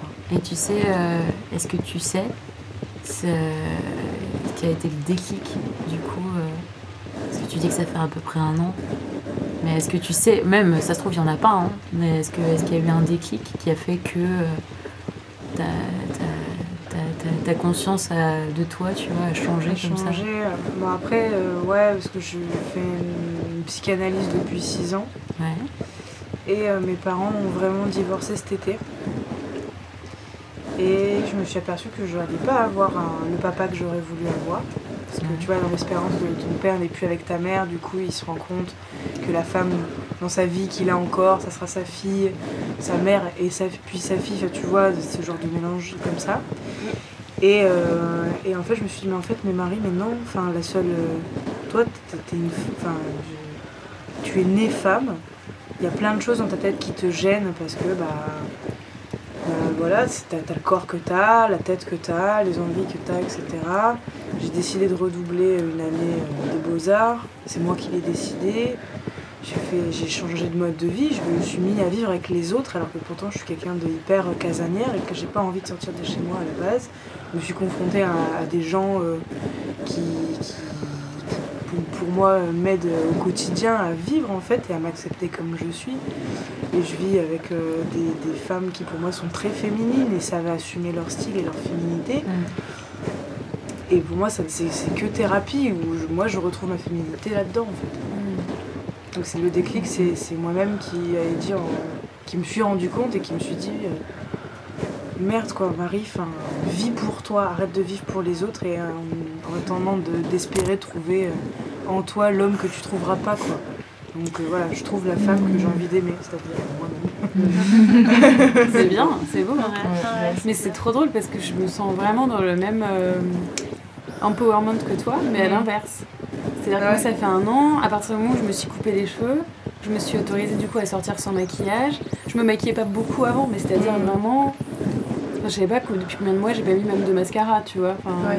je m'ac- je m'accorde ce truc-là, d'accepter de sortir des fois euh, sans être coiffée, ou même en ayant les cheveux un peu sales, euh, sortir en jogging. euh, et parce que pendant longtemps, pour moi, ce truc d'être négligée, c'était le, le dernier, le dernier truc que j'avais pas le droit parce que j'étais une meuf, Ouais. enfin, ou que je pouvais envier chez des garçons. De... Et je crois que ça m'est venu en me disant aussi, mais il y a plein de garçons que je trouve très très beaux qui sont jamais maquillés, qui ont les cheveux sales, euh, qui sont Qui en sont mal sapés. Et même que des fois ça, ça peut être sexy. Enfin, je me suis dit, mais pourquoi moi je pourrais pas aussi euh, me trouver là-dedans et, euh, et euh, donc je me dis que d'une certaine façon, c'est euh, être vraiment soi-même, c'est aussi, ouais, comme tu dis, réussir à Si tu trouves ton point d'équilibre entre cette. euh, et J'en ai parlé beaucoup avec ma psychanalyse, Mm. tu vois, cette, euh, ce côté. euh, comment on dit euh, On a tous, une, en tant que femme, une part de masculinité, comme les hommes ont une part de féminité. Les femmes ont plus la facilité à, retrouver, enfin, à trouver leur part de masculinité, donc c'est-à-dire aussi ces envies de d'autres femmes, etc., entre copines, le fait de se voir nu, que les hommes ont beaucoup plus de mal à, à- à accepter en fait. Et euh, donc du coup cette part de, de masculin, elle est importante à, à percevoir chez nous et savoir la gérer. Et bon, comme tu dis, chacun trouve son moment aussi. C'est hyper coup, intéressant, c'est comme tu dis, se détacher du regard des autres, en Mm. fait, et, et- décider d'être euh, par toi-même ce que tu as envie d'être, que ce soit un freak euh, déguisé avec des énormes, bou- une énorme bouche, euh, euh, un tomboy ou ce que tu veux. enfin. Mais continuons le tour de, de table peut-être. Ouais. Enfin, moi, c'était longtemps. moi, j'ai vécu beaucoup avec des garçons, mes frères, mes cousins. et donc, je n'avais pas du tout envie d'être une fille. Ça, je trouvais que c'était J'étais donc jusqu'à jusqu'à l'âge de. Faut voir, ouais, ouais, jusqu'à 18, 20 ans, je dirais, à peu près. Et donc, euh, pas de maquillage, pas tout ça. Je refusais les soirées, les machins avec les, les filles qui étaient en robe et tout ça. Donc, j'ai coupé beaucoup avec le monde dans lequel j'étais élevée, qui était très BCBG, avec des soirées organisées, les filles, les garçons et tout. Faut dire aussi que j'étais dans une école religieuse où on n'était qu'entre filles. Mais je trouvais ça ridicule, les filles qui se maquillaient. Moi, j'aimais pas ça du tout. Et puis après, en, en commençant le cirque, euh, parce qu'avant j'ai fait du spectacle aussi, mais plutôt. euh, on, on- c'était pareil, hein, c'était pas du tout. on poussait pas du tout à. Voilà, je me sentais pas spécialement femme, plus que homme. Je- pour moi, ça n'avait pas beaucoup d'importance. Et puis c'est en faisant du cirque que, je me suis rendu compte que finalement c'était bien agréable. Alors là, quelquefois, c'est un petit peu exagéré dans le cirque euh, traditionnel, euh, classique, parce que vraiment, l'image de la femme, et, bon, la femme doit être. euh, Il y a des stéréotypes. Mais c'est vrai que du coup, je me suis beaucoup amusée à maquiller et tout. Je me dis, ouais, c'est assez agréable. et là, j'ai vraiment beaucoup changé, mais pas. C'est pareil, je veux dire, je suis pas quelqu'un qui aime énormément ça, mais quand même, de temps en temps, j'aime bien. Et j'aime bien pouvoir faire comme je veux. C'est-à-dire, un jour, je me dis, ah tiens, aujourd'hui, j'ai envie. Et puis, un autre jour, euh, je m'en fous. Et je suis restée comme ça. L'avantage du cirque, c'est qu'on y a. C'est très, très drôle parce que dans le. Les gens se préparent. La vie est dure. La vie, euh, il y a la pluie, la neige, le froid. Enfin, on n'est pas dans toujours des bonnes conditions pour, faire ces, pour travailler, pour faire le numéro. Et euh, donc, les gens sont très différents entre la piste, le spectacle et à l'extérieur dans les caravanes. Donc, ça, ça m'a surpris beaucoup. J'ai vu des filles, je me dis, mais, mais vraiment, j'ai trouvé atroce, laide. euh, dehors, quand je les voyais en jogging, avec les cheveux tirés, les machins, tout des... Enfin, bon. Et puis alors en piste, ben, c'était pas les mêmes. Et C'était incroyable. la- la- la- la transfiguration, mais c'est étonnant. Je veux dire, ça, c'est un truc qui m'a toujours scié, euh, de voir cette différence à partir du moment où on franchit, où on est. Donc, on est quelqu'un d'autre aussi. Je veux dire, c'est vrai, quand on. Et, mais le cirque, c'est un peu différent aussi, parce qu'on n'est pas. C'est pas du jeu d'acteur. C'est pas de. C'est pas. On est soi. On est une partie de soi. C'est-à-dire, on montre une partie de ce qu'on est. Parce que pour avoir un bon numéro, il faut qu'il soit ce que tu fais, ça doit être en adéquation avec ta personne. C'est pas euh, un rôle. Voilà, c'est la différence pour moi avec le cirque. Et je trouve que dans le cirque contemporain, ça devient trop des rôles. Moi, ce que j'aime bien, c'est l'authenticité. C'est-à-dire, on fait un numéro, on risque, on risque des choses, on est, on est à fond dedans. Et l'image qu'on donne, c'est ce qu'on est profondément. C'est incarné. Ouais. C'est là qu'on voit vraiment les, bons, les pas bons, enfin ceux qui, vivent bien la chose. Mm. Bah, tout ça pour dire que, que ce côté féminin, moi j'ai trouvé plus au cirque. Et je me suis épanouie là-dedans et maintenant je suis à l'aise, je suis comme je veux. J'ai pas de. Tu es libre. Ouais, je suis libre. Ça m'entoure. Ouais.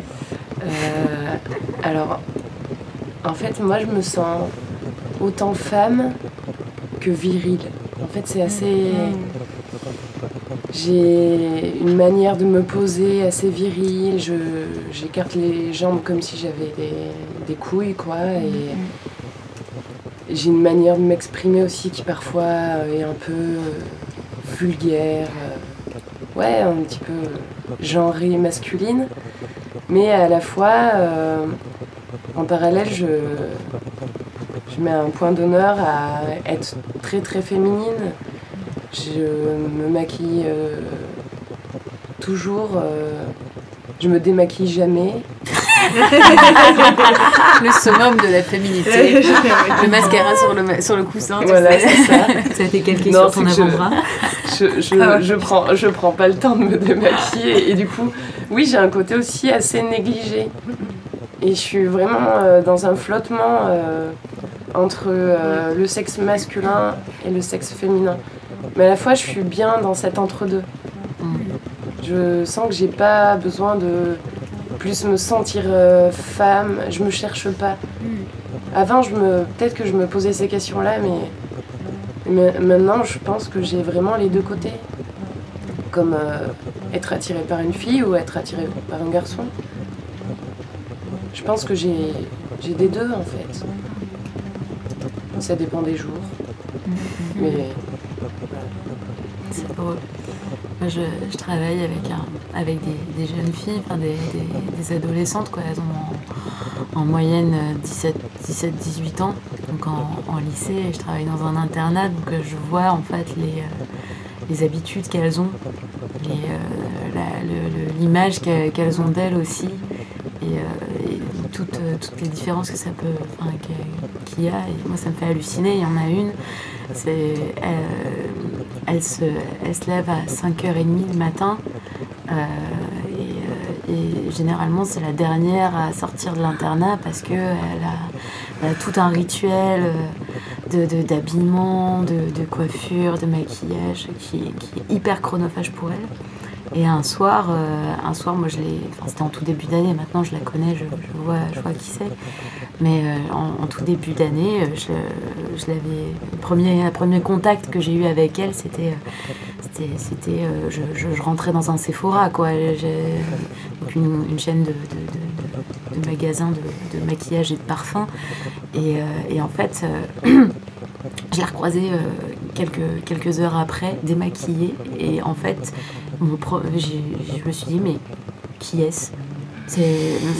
J'ai vraiment eu un arrêt de mais c'est qui cette fille? Qu'est-ce qu'elle fout là? Elle a, rien à, elle a rien à faire là. Et après, je me suis, ça m'a bien pris 30 secondes, voire une minute, de réaliser avec qui j'avais affaire. Quoi. Et c'est, du coup, ça fait complètement écho à ce que tu dis. Et elle, se cherche. Et le pire, c'est que cette jeune fille, elle est très jolie, euh, sans maquillage, sans rien. Et, euh, et bon, après, c'est des, des, questions d'uniformisation. Parce qu'à cet âge-là, on, rentre dans les, on rentre dans les rangs, c'est des codes et tout ça, machin. Mais, mais c'est fou, quoi. Mais c'est marrant parce que tu boucles la boucle vu que vous avez commencé par parler de déguisement, en fait. Ouais. je pense que cette question, ça, ce, cette chose-là, elle revient. Et il y a Judith Butler qui dit justement que le que d'une certaine façon, dans, donc elle, elle interroge les genres et elle parle du, du- de la question d'être queer, c'est-à-dire d'être capable de, de se reconnaître dans les deux genres et tout ça. Et, et elle dit qu'au final, les gens qui sont hétéronormés se déguisent aussi comme tout le monde et ont une plus petite penderie. Que ceux qui sont. Que ceux qui ont cette liberté. Ah, euh, c'est ouais. génial. Et je trouve que c'est ça qui est génial, c'est quand tu peux te permettre de puiser euh, quand tu as envie de mettre une robe à fleurs, quand tu as envie Voilà. d'être en cuir noir, euh, en jogging. en- Voilà quoi, quand tu peux avoir vraiment cette liberté-là, c'est c'est génial. Et je conclurai bien la, la discussion par ce petit témoignage donc, euh, de quand je me suis euh, habillée en garçon du coup à Halloween euh, pendant une soirée. Donc il y avait beaucoup de gens que je connaissais pas. Et donc je m'étais aplati les seins, je m'étais fait dessiner un peu une barbe euh, et du maquillage. Bon. Et puis j'ai les cheveux courts, donc j'avais mis de la gomina, j'avais pris des habits euh, de garçon. euh, et, et en fait, c'est ce qui m'a le plus étonné, c'est ce que ça a changé moi dans mon attitude plus que dans le regard des autres. C'est-à-dire que j'étais vraiment beaucoup plus silencieuse, très stable sur mes deux pieds, les mains dans les poches et vachement dans l'observation. Je, je me sentais beaucoup plus timide aussi que quand je, quand je, je suis une fille, j'ai envie de dire. Et il y a une, étudiante des beaux-arts qui est passée euh, devant moi un moment qui me dit Oh, j'adore ton style Moi aussi, j'aime- j'aimerais trop me couper les cheveux. Euh, moi aussi, je serais la prochaine Brad Pitt de l'école. Mais pour l'instant, c'est un pas trop dur à passer euh, par rapport à mes parents. Enfin, puis elle a commencé à parler de son histoire familiale. Et hop, elle est repartie comme ça. Et c'était marrant parce que c'était le début de la soirée. Je pense qu'on était tous assez sobres. Mais. mais au final, ça m'a pas tant étonné que ça parce qu'il y a quelques années, j'étais un peu pareil. Genre pour moi, d'un coup, assumer d'avoir une image un peu garçonne, euh, même si ça veut rien dire, mais c'était un énorme pas. Et en fait, euh, une fois que tu l'as fait, c'est bah, rien, ça change rien. C'est- des codes, quoi. C'est vraiment des codes vestimentaires. euh. Mais j'aimerais bien retenter l'expérience. Et j'aimerais bien peut-être enfin, qu'on soit plusieurs, plusieurs femmes à changer de genre, parce qu'on voit beaucoup de mecs qui se déguisent en soirée, déguisés en filles, mais l'inverse, on le voit moins. Et je trouve que c'est très intéressant à performer parce que on pourrait inventer du coup d'autres types de garçons aussi que, que des garçons muets, quoi.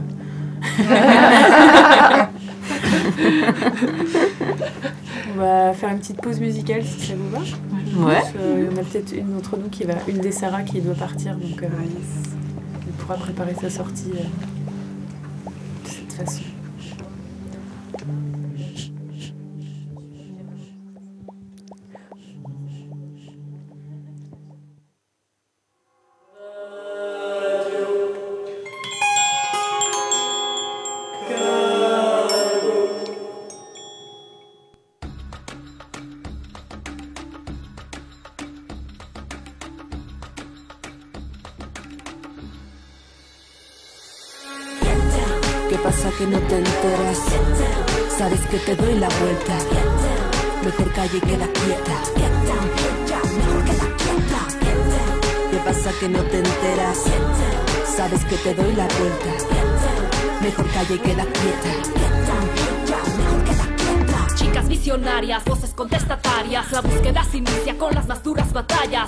La tarima, dominamos las rimas. Nos opusimos a ser solo las niñas bonitas. Luchamos por espacios, creamos nuevas frases. Solas nos dedicamos a aprender desde las bases. Así que quien pretenda buscar el hilo negro, mejor que se recuerde por quienes lo conocieron. Femeninas pioneras, encendimos la mecha. Hoy día les enseñamos quienes les abrieron brecha. Tenemos el respeto de todos los colegas, porque les demostramos caca y rap en vez de tetas.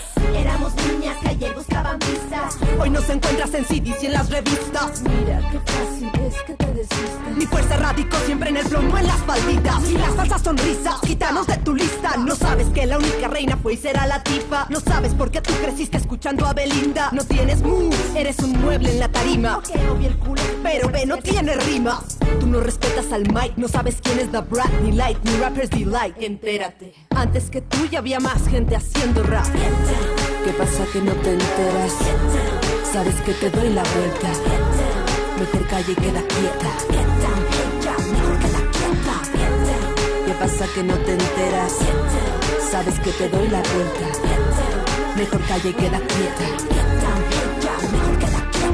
Largas la historia, duro el aprendizaje. Si estoy arriba, pues no esperes que bajes. Si quieres jugar, no te metas con los grandes. No sabes rapear y quieres ganarte un Grammy. Pistas de frutilupis, rimas de cartulina y con demos vulgares que grabaste en la cocina. Estamos de acuerdo que somos tercermundistas, pero con tu basura no llegarás ni a la esquina. Hablando claro, ¿cómo te ves? Nunca me vi. ¿Cómo me ves? Tú nunca te verás. Piensa que nuestra hazaña no fue nada sencillo, así que copias malas metalse por el fundillo. Tengo una década de ver pasar raperas por la acera Con trenzas y ropa shiny con botas de pasarela Pensando en Batacop las nenas se desvelan Portadas todas con la misma tela. Es la vieja historia de la novia del MC Que quiso ser MC, llamar la atención y No por flow, no por skills, no vengan a mí Faltas de respeto porque yo nunca fui así.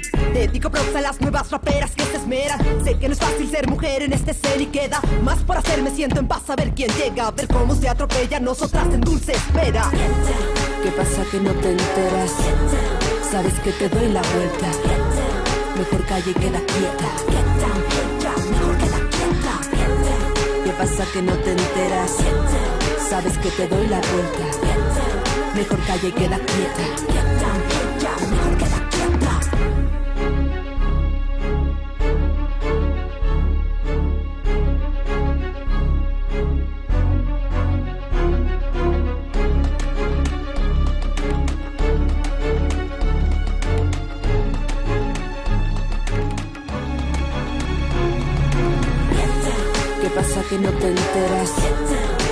Que te doy la vuelta.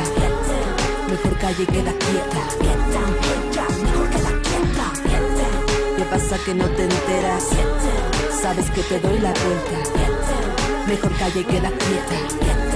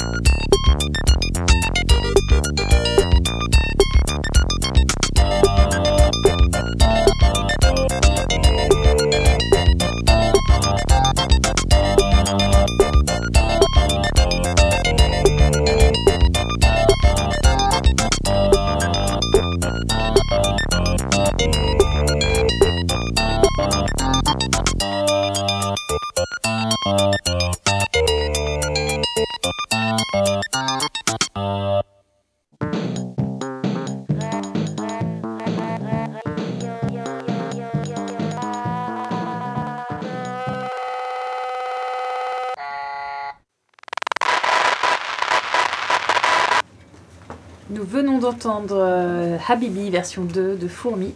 Juste avant, c'était Entarate de Chimbo et Jazzy, issu de la compilation Mujeres Trabajando. Donc, c'est du rap mexicain, on en a plein.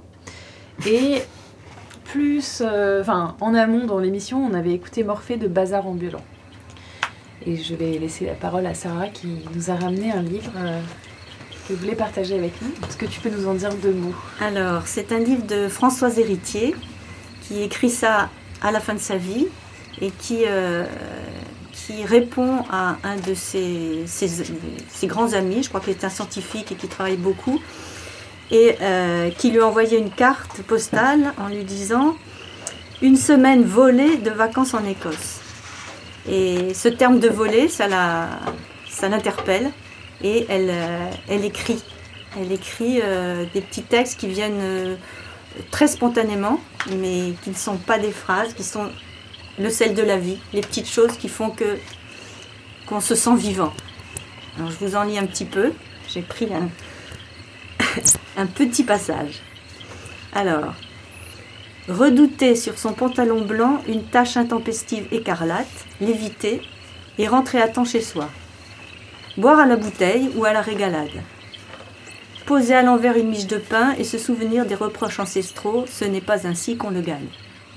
Disposer des fruits dans une corbeille, être dans une voiture aux vitres teintées et ne pouvoir être vu de l'extérieur, déboucher une bouteille avec un sel de vigne et faire vibrer fortement le plop que fait le bouchon, ramasser des verres luisants, sentir à la sauvette dans la rue l'odeur d'eau de colonne de sa grand-mère, admirer les robes de peau d'âne, rêver d'avoir des jambes longues et fines, ou l'air mélancolique des madones italiennes, leur bébé sur les genoux, ou la blondeur asiatique, art, pardon, ou la blondeur artistique et pâle de Tilda Swinton, je ne connais pas, avoir voulu mourir sur place le jour, ancien, entre parenthèses, où Claude Lévi-Strauss vous a demandé ex abrupto si vous aviez quelque chose à dire après un exposé auquel vous n'avez rien compris, et se jurer de ne jamais faire la même chose à qui que ce soit.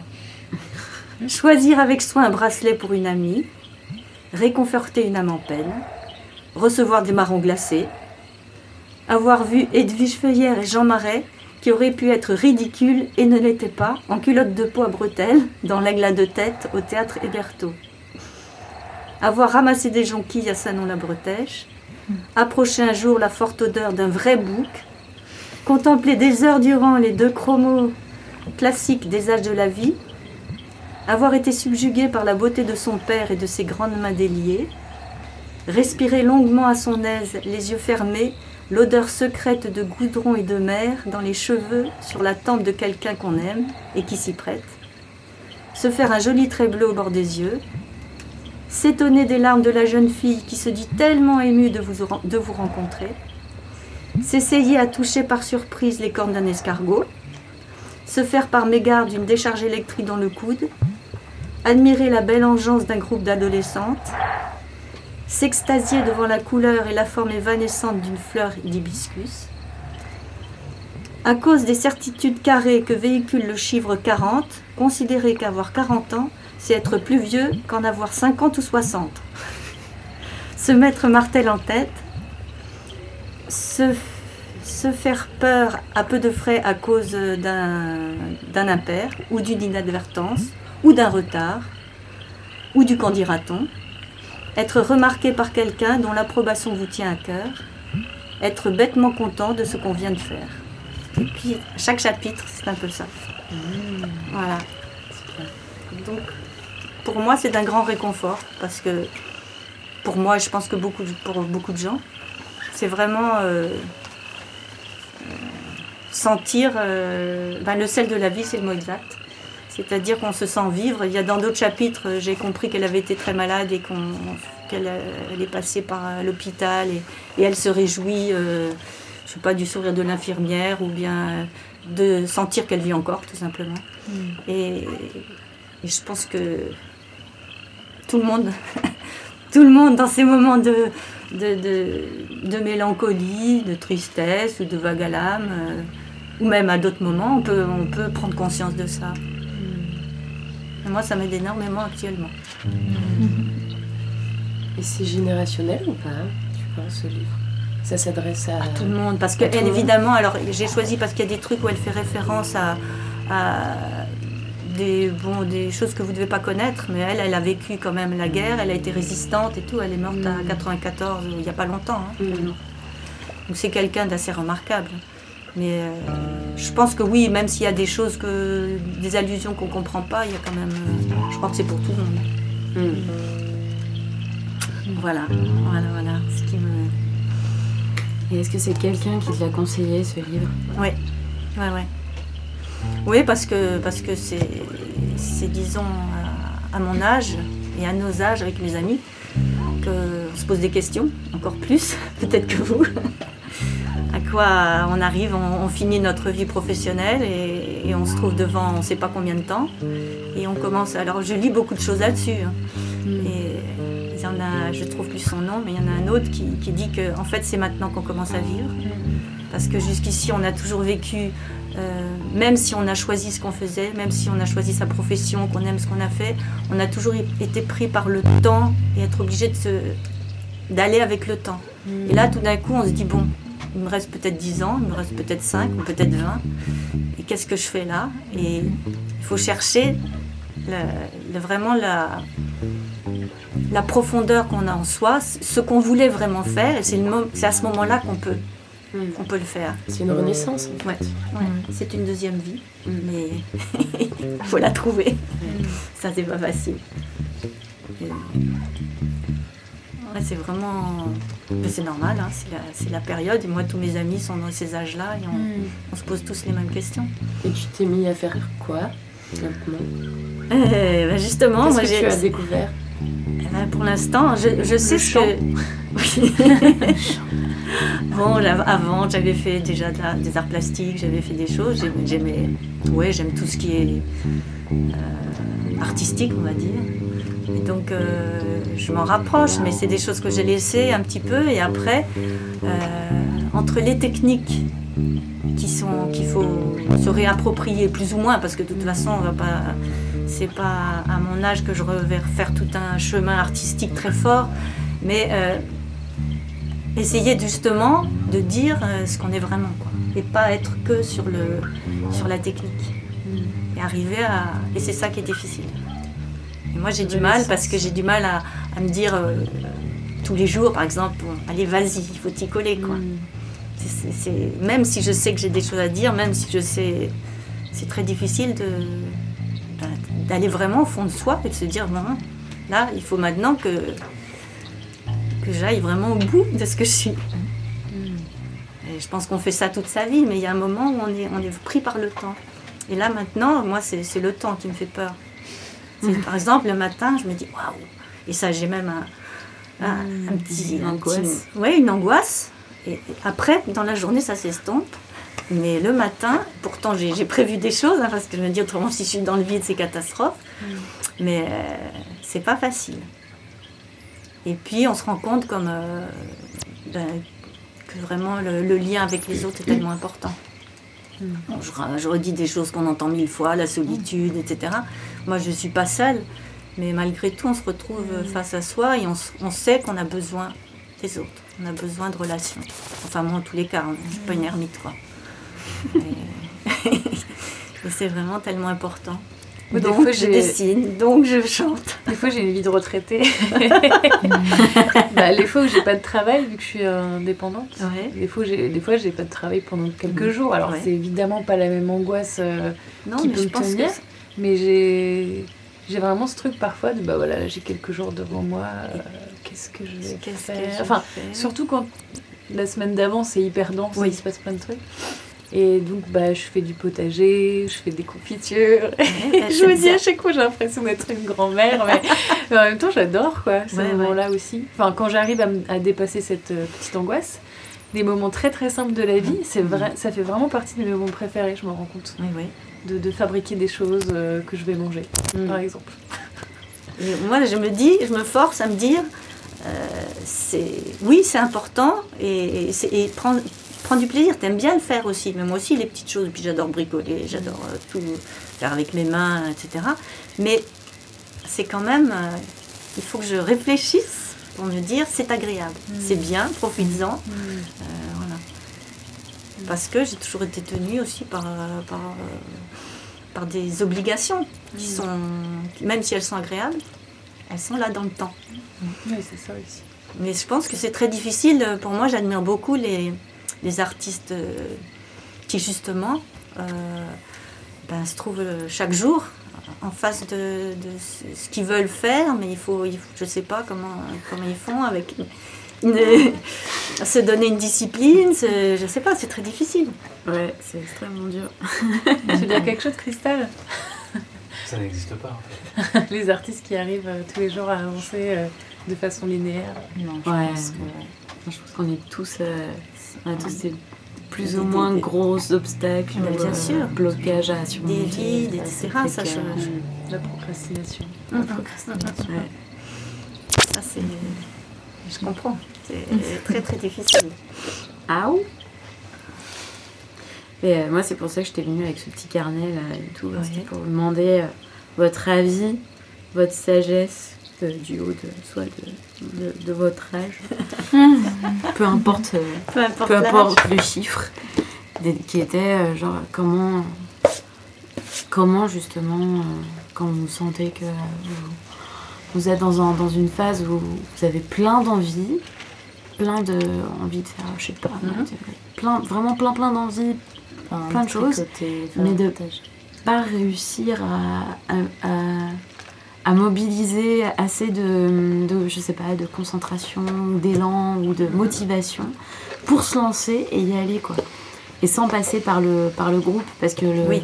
le groupe c'est aussi un, un catalyseur, donc ça permet justement de, quand on est un peu, un peu faible envers soi-même, dans- dans- quand on est dans cet état de faiblesse envers soi-même, se dire bon bah je vais aller ça faire aide. ça avec des amis et puis, euh, et Voilà. puis ça va être cool, euh, voilà, je vais y arriver. Mais du coup, quand on est seul dans, dans, dans la pratique, comment on fait quoi Parce que moi, la joie, ça fait deux ans du coup, je suis sortie des Beaux-Arts. J'ai, euh, aux Beaux-Arts, j'ai fait énormément de céramique. Donc, je me, même quand, quand je rencontre des gens, je, je vais dire voilà, je suis. euh, je suis, bon, je fais cette activité euh, professionnelle pour le moment, mais dans le fond, je suis céramiste, clairement. Mais ça fait deux ans que j'ai pas foutu la main à la pâte. Et pourtant, c'est pas l'envie qui manque. Et du coup, moi j'ai ramené ça, euh, qui est une sorte de, de- de journal euh, dans lequel je note euh, les choses, euh, les choses que j'ai envie de, envie de faire, envie de lire, envie de voir, etc. Je vous montre un peu la, la mise en page.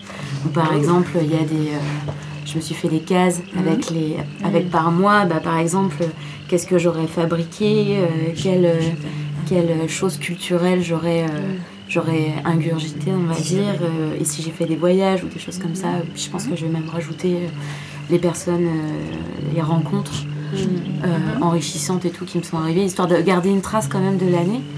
Et, euh, Donc tu vas noter plutôt les choses que tu as faites et pas les choses que tu voudrais faire. et bah si, il y a, il y a ça aussi. Tu vois, par exemple, là, j'ai. euh, en fait, un- c'est une sorte, c'est un mélange d'agenda, d'agenda, agenda et de listes. C'est en gros toutes les listes que tu pourrais te faire sur des post-it, tu, les, tu peux les mettre dedans aussi, puisque de toute façon, la forme, c'est toi qui l'as C'est un fait. bullet journal. C'est un bullet journal, mais je déteste ce, je déteste ce, ce- ce nom. Et, euh, et je sais que c'est en soi une méthode, mais moi je sais que sur moi ça marche pas. Donc euh, je préfère l'utiliser vraiment comme un, comme un, comme un support de, euh, d'envie et de, de, de, de souvenirs, presque comme un journal intime, que euh, comme un agenda euh, en disant ah oui il faut que je fasse ça, il faut que je fasse ci, parce que là on rentre dans le il faut que, il y a qu'à qui est pas forcément super agréable. euh, genre euh, se mettre des petits coups de cravache à soi-même. c'est pas- Donc voilà, là tu- déjà tu comprends la, la- la- la- la singularité de la question de comment vous faites pour faire les choses que vous avez envie de faire quand vous avez la flemme, sans vous foutre de coups de cravache. Voilà ma question. Moi, je suis tellement dans une autre optique. J'ai l'impression que j'aurai jamais le temps de faire tout ce que je veux, quoi. Ouais, genre, je suis tout le temps en train de faire quelque chose, mais je pense du coup à vouloir faire autre chose. Genre, je vais faire de la céramique, mais en fait, je vais peut-être avoir envie de tisser. Tu vois, par exemple, ou peindre, ou j'ai envie de chanter, ou j'ai envie d'apprendre, j'ai envie de me spécialiser dans ça, mais en fait, non, plutôt dans autre chose. J'ai l'impression que ma vie ne sera pas suffisante à faire tout ce que j'ai envie de faire profondément. T'as du mal à être pleinement dans, le, dans ce que tu fais à, l'instant où tu le fais. Ah ouais, moi je suis passionné, tu vois. Par contre, ça n'empêche pas que euh, là, maintenant, je suis en cinquième année, j'ai encore mes études, l'année prochaine, qu'est-ce qui va se passer? On C'est- survit. Mais on survit, ça c'est sûr, mais par contre, ça se trouve, je vais vraiment avoir. Parce que là, la céramique, c'est bien, enfin, je fais pas que de céramique aussi. Mais euh, y a, on a l'atelier qui est disponible, etc. Une fois que tu as plus l'atelier, qu'est-ce que tu Ouais, fais c'est quoi. Ouais. Dès que t'es C'est, hors euh, de contexte de création, c'est dur de, de rester actif. Quoi. Ouais. Moi, ce qui m'aide, C'est de, de faire en sorte que mes projets soient soit nécessaires à des gens. Par exemple, la chorale que j'ai montée, bah, je suis obligée tous les lundis d'avoir préparé quelque chose. Ça, je suis obligée, quoi. quoi. Sinon, c'est la honte. Enfin, je peux Ah pas. ouais, ouais, ouais. Encore pire quand les gens payent, parce qu'avant je faisais des chorales gratuites, mais alors là, du coup, je... non mais c'est vrai. Non, mais, Et c'est des bons, mais c'est c'est, des c'est, bons il faut. indicateurs. Ouais, ouais. Mais ça peut être aussi inviter des gens pour leur montrer, euh, enfin orga- organiser, enfin pour la céramique, ça peut être trouver un atelier avec des gens ou, euh, ou se Ouais, donner des petites deadlines euh, avec d'autres personnes. Mais je trouve que le lien social, il aide quand même vachement à se mettre des, Ouais. des, Ouais. des buts, quoi, parce que. Mais du coup, moi, la, la question que je posais, c'est, euh, c'était vraiment vis-à-vis de toi-même et sans. Ouais. Quand tu es confronté à toi-même, justement, quand t'as pas ce, Pas cette possibilité, et même sans la chercher, sans chercher la possibilité, enfin le, le- le collectif. Vraiment, quand tu es seul avec toi-même, et euh, comment comment t'arrives à dealer avec toi-même, justement, quoi, parce que bah, c'est là que tu te rends compte que euh, t'as pas autant de courage que, que ce que tu pensais, euh, qu'en fait, euh, bah, mine de rien, euh, bah, t'es un peu lâche sur certaines choses, euh, euh, ouais, comment tu deals avec toi-même, quoi, sans passer par les autres. Il y a un truc que j'avais vu euh, quand euh, je, je suis censée être encore en train d'écrire un scénario, mais quand j'ai commencé à l'écrire, j'avais suivi un MOOC d'écriture, donc un cours en ligne pour. euh, parce que je, je commençais un peu l'écriture de scénario, je savais pas exactement comment faire dans l'organisation. Et il expliquait qu'un des premiers trucs à faire, et mon prof de dessin me disait pareil euh, en prépa, c'est euh, écrire tous les jours. Et C'est-à-dire, même si tu n'en as pas envie, tu écris tous les jours. Même si, même si tu écris sur le fait que tu n'arrives pas à écrire. Mm. Ça, je trouve ça intéressant. Ouais. Si tu dois, euh, je sais pas, dés- faire un dessin de, de quelque chose que tu veux fabriquer, eh ben, tu vas dessiner le fait que tu n'arrives pas à le fabriquer. voilà. Et surtout, le faire à la même heure tous les jours. Voilà, c'est ce que Ça, j'allais dire. Ça, ça aide bien Je de se dire Ah, c'est mon rendez-vous euh, d'écriture, tu vois. Je suis censée le faire à cette heure-là. Et moi, ce qui marche le mieux, c'est que c'est le premier truc que je fais. Limite, je zappe mon, mon petit déj, quoi. Euh, parce que je suis plus efficace le, le matin, mais euh, je sais que pour. euh, pareil, j'essaie de faire du yoga quotidiennement. Bah, là, je le fais le matin parce que je sais que si j'ai loupé ce rendez-vous-là, il y a de fortes chances que je ne vais pas le faire le, soir. Moi, c'est la même chose. Ouais, je fais tous les matins, mais je me dis, justement, pour dessiner, je me dis, bah, t'as fait ta. ta- C'est une sorte de yoga hein, que je fais. Mais, et pourquoi pas direct après euh, dessiner, mais même si c'est rien, tu dessines n'importe quoi, mais dessiner chaque jour, tu vois. Et, et il faut se donner cette discipline. Je crois que c'est, c'est une des clés. Parce que c'est- moi, les, les artistes que je connais, les plasticiens, euh, ceux qui tiennent la route, Mm. c'est ceux qui ont cette discipline-là. Et je crois qu'il faut deux semaines au corps ou au cerveau pour euh, intégrer une discipline et, la- et que ça devienne, euh, Un besoin. Que ça un vital. mois. J'étais en train de me dire, c'est exactement comme le jogging en fait. C'est tu, tu, Ouais. tu 20 maudis euh, 20 jours, il faudrait 20 jours. 20 jours. Ouais.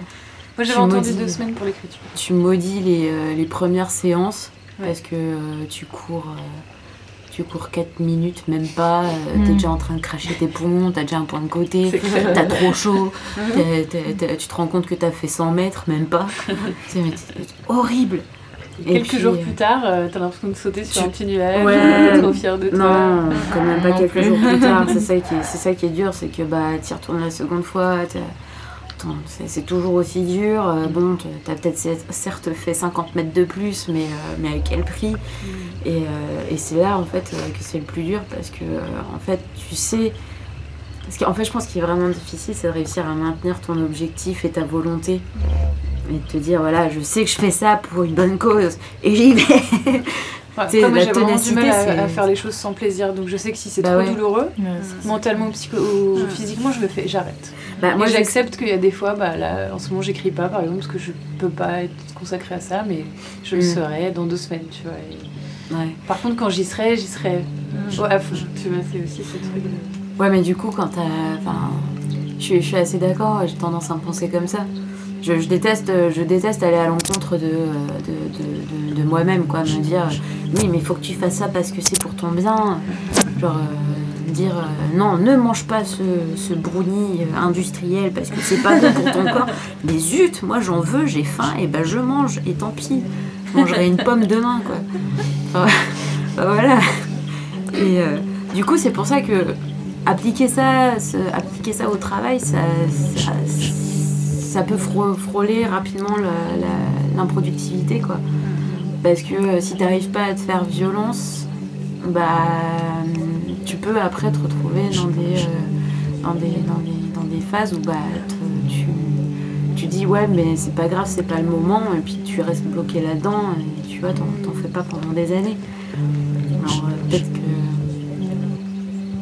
Je, je- je suis hyper Je pense qu'il y a pessimiste. vraiment des, des priorités à avoir aussi. Tu penses que c'est une question de priorité Ouais. Et euh, par contre, des fois, il y a des obligations qui se font et euh, des- du coup, nos priorités vraiment profondes ne se révèlent peut-être que trop tard, en fait. Enfin, ne- ou alors, on peut les tenir que trop tard. Genre, par exemple, le fait d'avoir, je pense que c'est nécessaire à tous d'avoir, par exemple, un jardin pour pouvoir cultiver enfin, ses aliments, etc. Mais il faut avoir le terrain d'une et là, le temps aussi de cultiver ce terrain-là. Et à partir du moment où tu prends, enfin parce que tu as d'autres obligations de travail, etc., bah, vite fait, bah, ce que toi tu as profondément envie, ta priorité profonde, bah, tu dois la mettre de côté parce que les obligations euh, de la vie quotidienne euh, obligent. Mais euh, après, peut-être, Sarah, par rapport à ta pratique de céramique, est-ce que tu te serais pas déshabituée de la Si, matière se trouve, ouais, complètement. Et en fait, euh, maintenant, ça fait, euh, on va dire, deux ans que tu n'y as pas touché. Et euh, t'appréhendes euh, le fait de...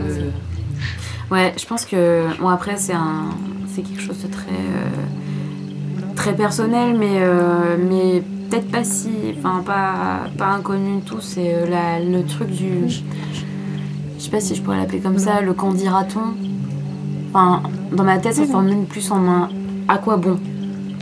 Tu vois du euh, est-ce que c'est vraiment euh, quelque chose dans lequel si je m'y engage est-ce qu'il va y avoir un retour tu vois? C'est plus une peur du non-retour euh, bah, d'une manière générale tu vois? Par exemple te, te- te lancer dans un travail pour qu'en définitive ça ne paie pas.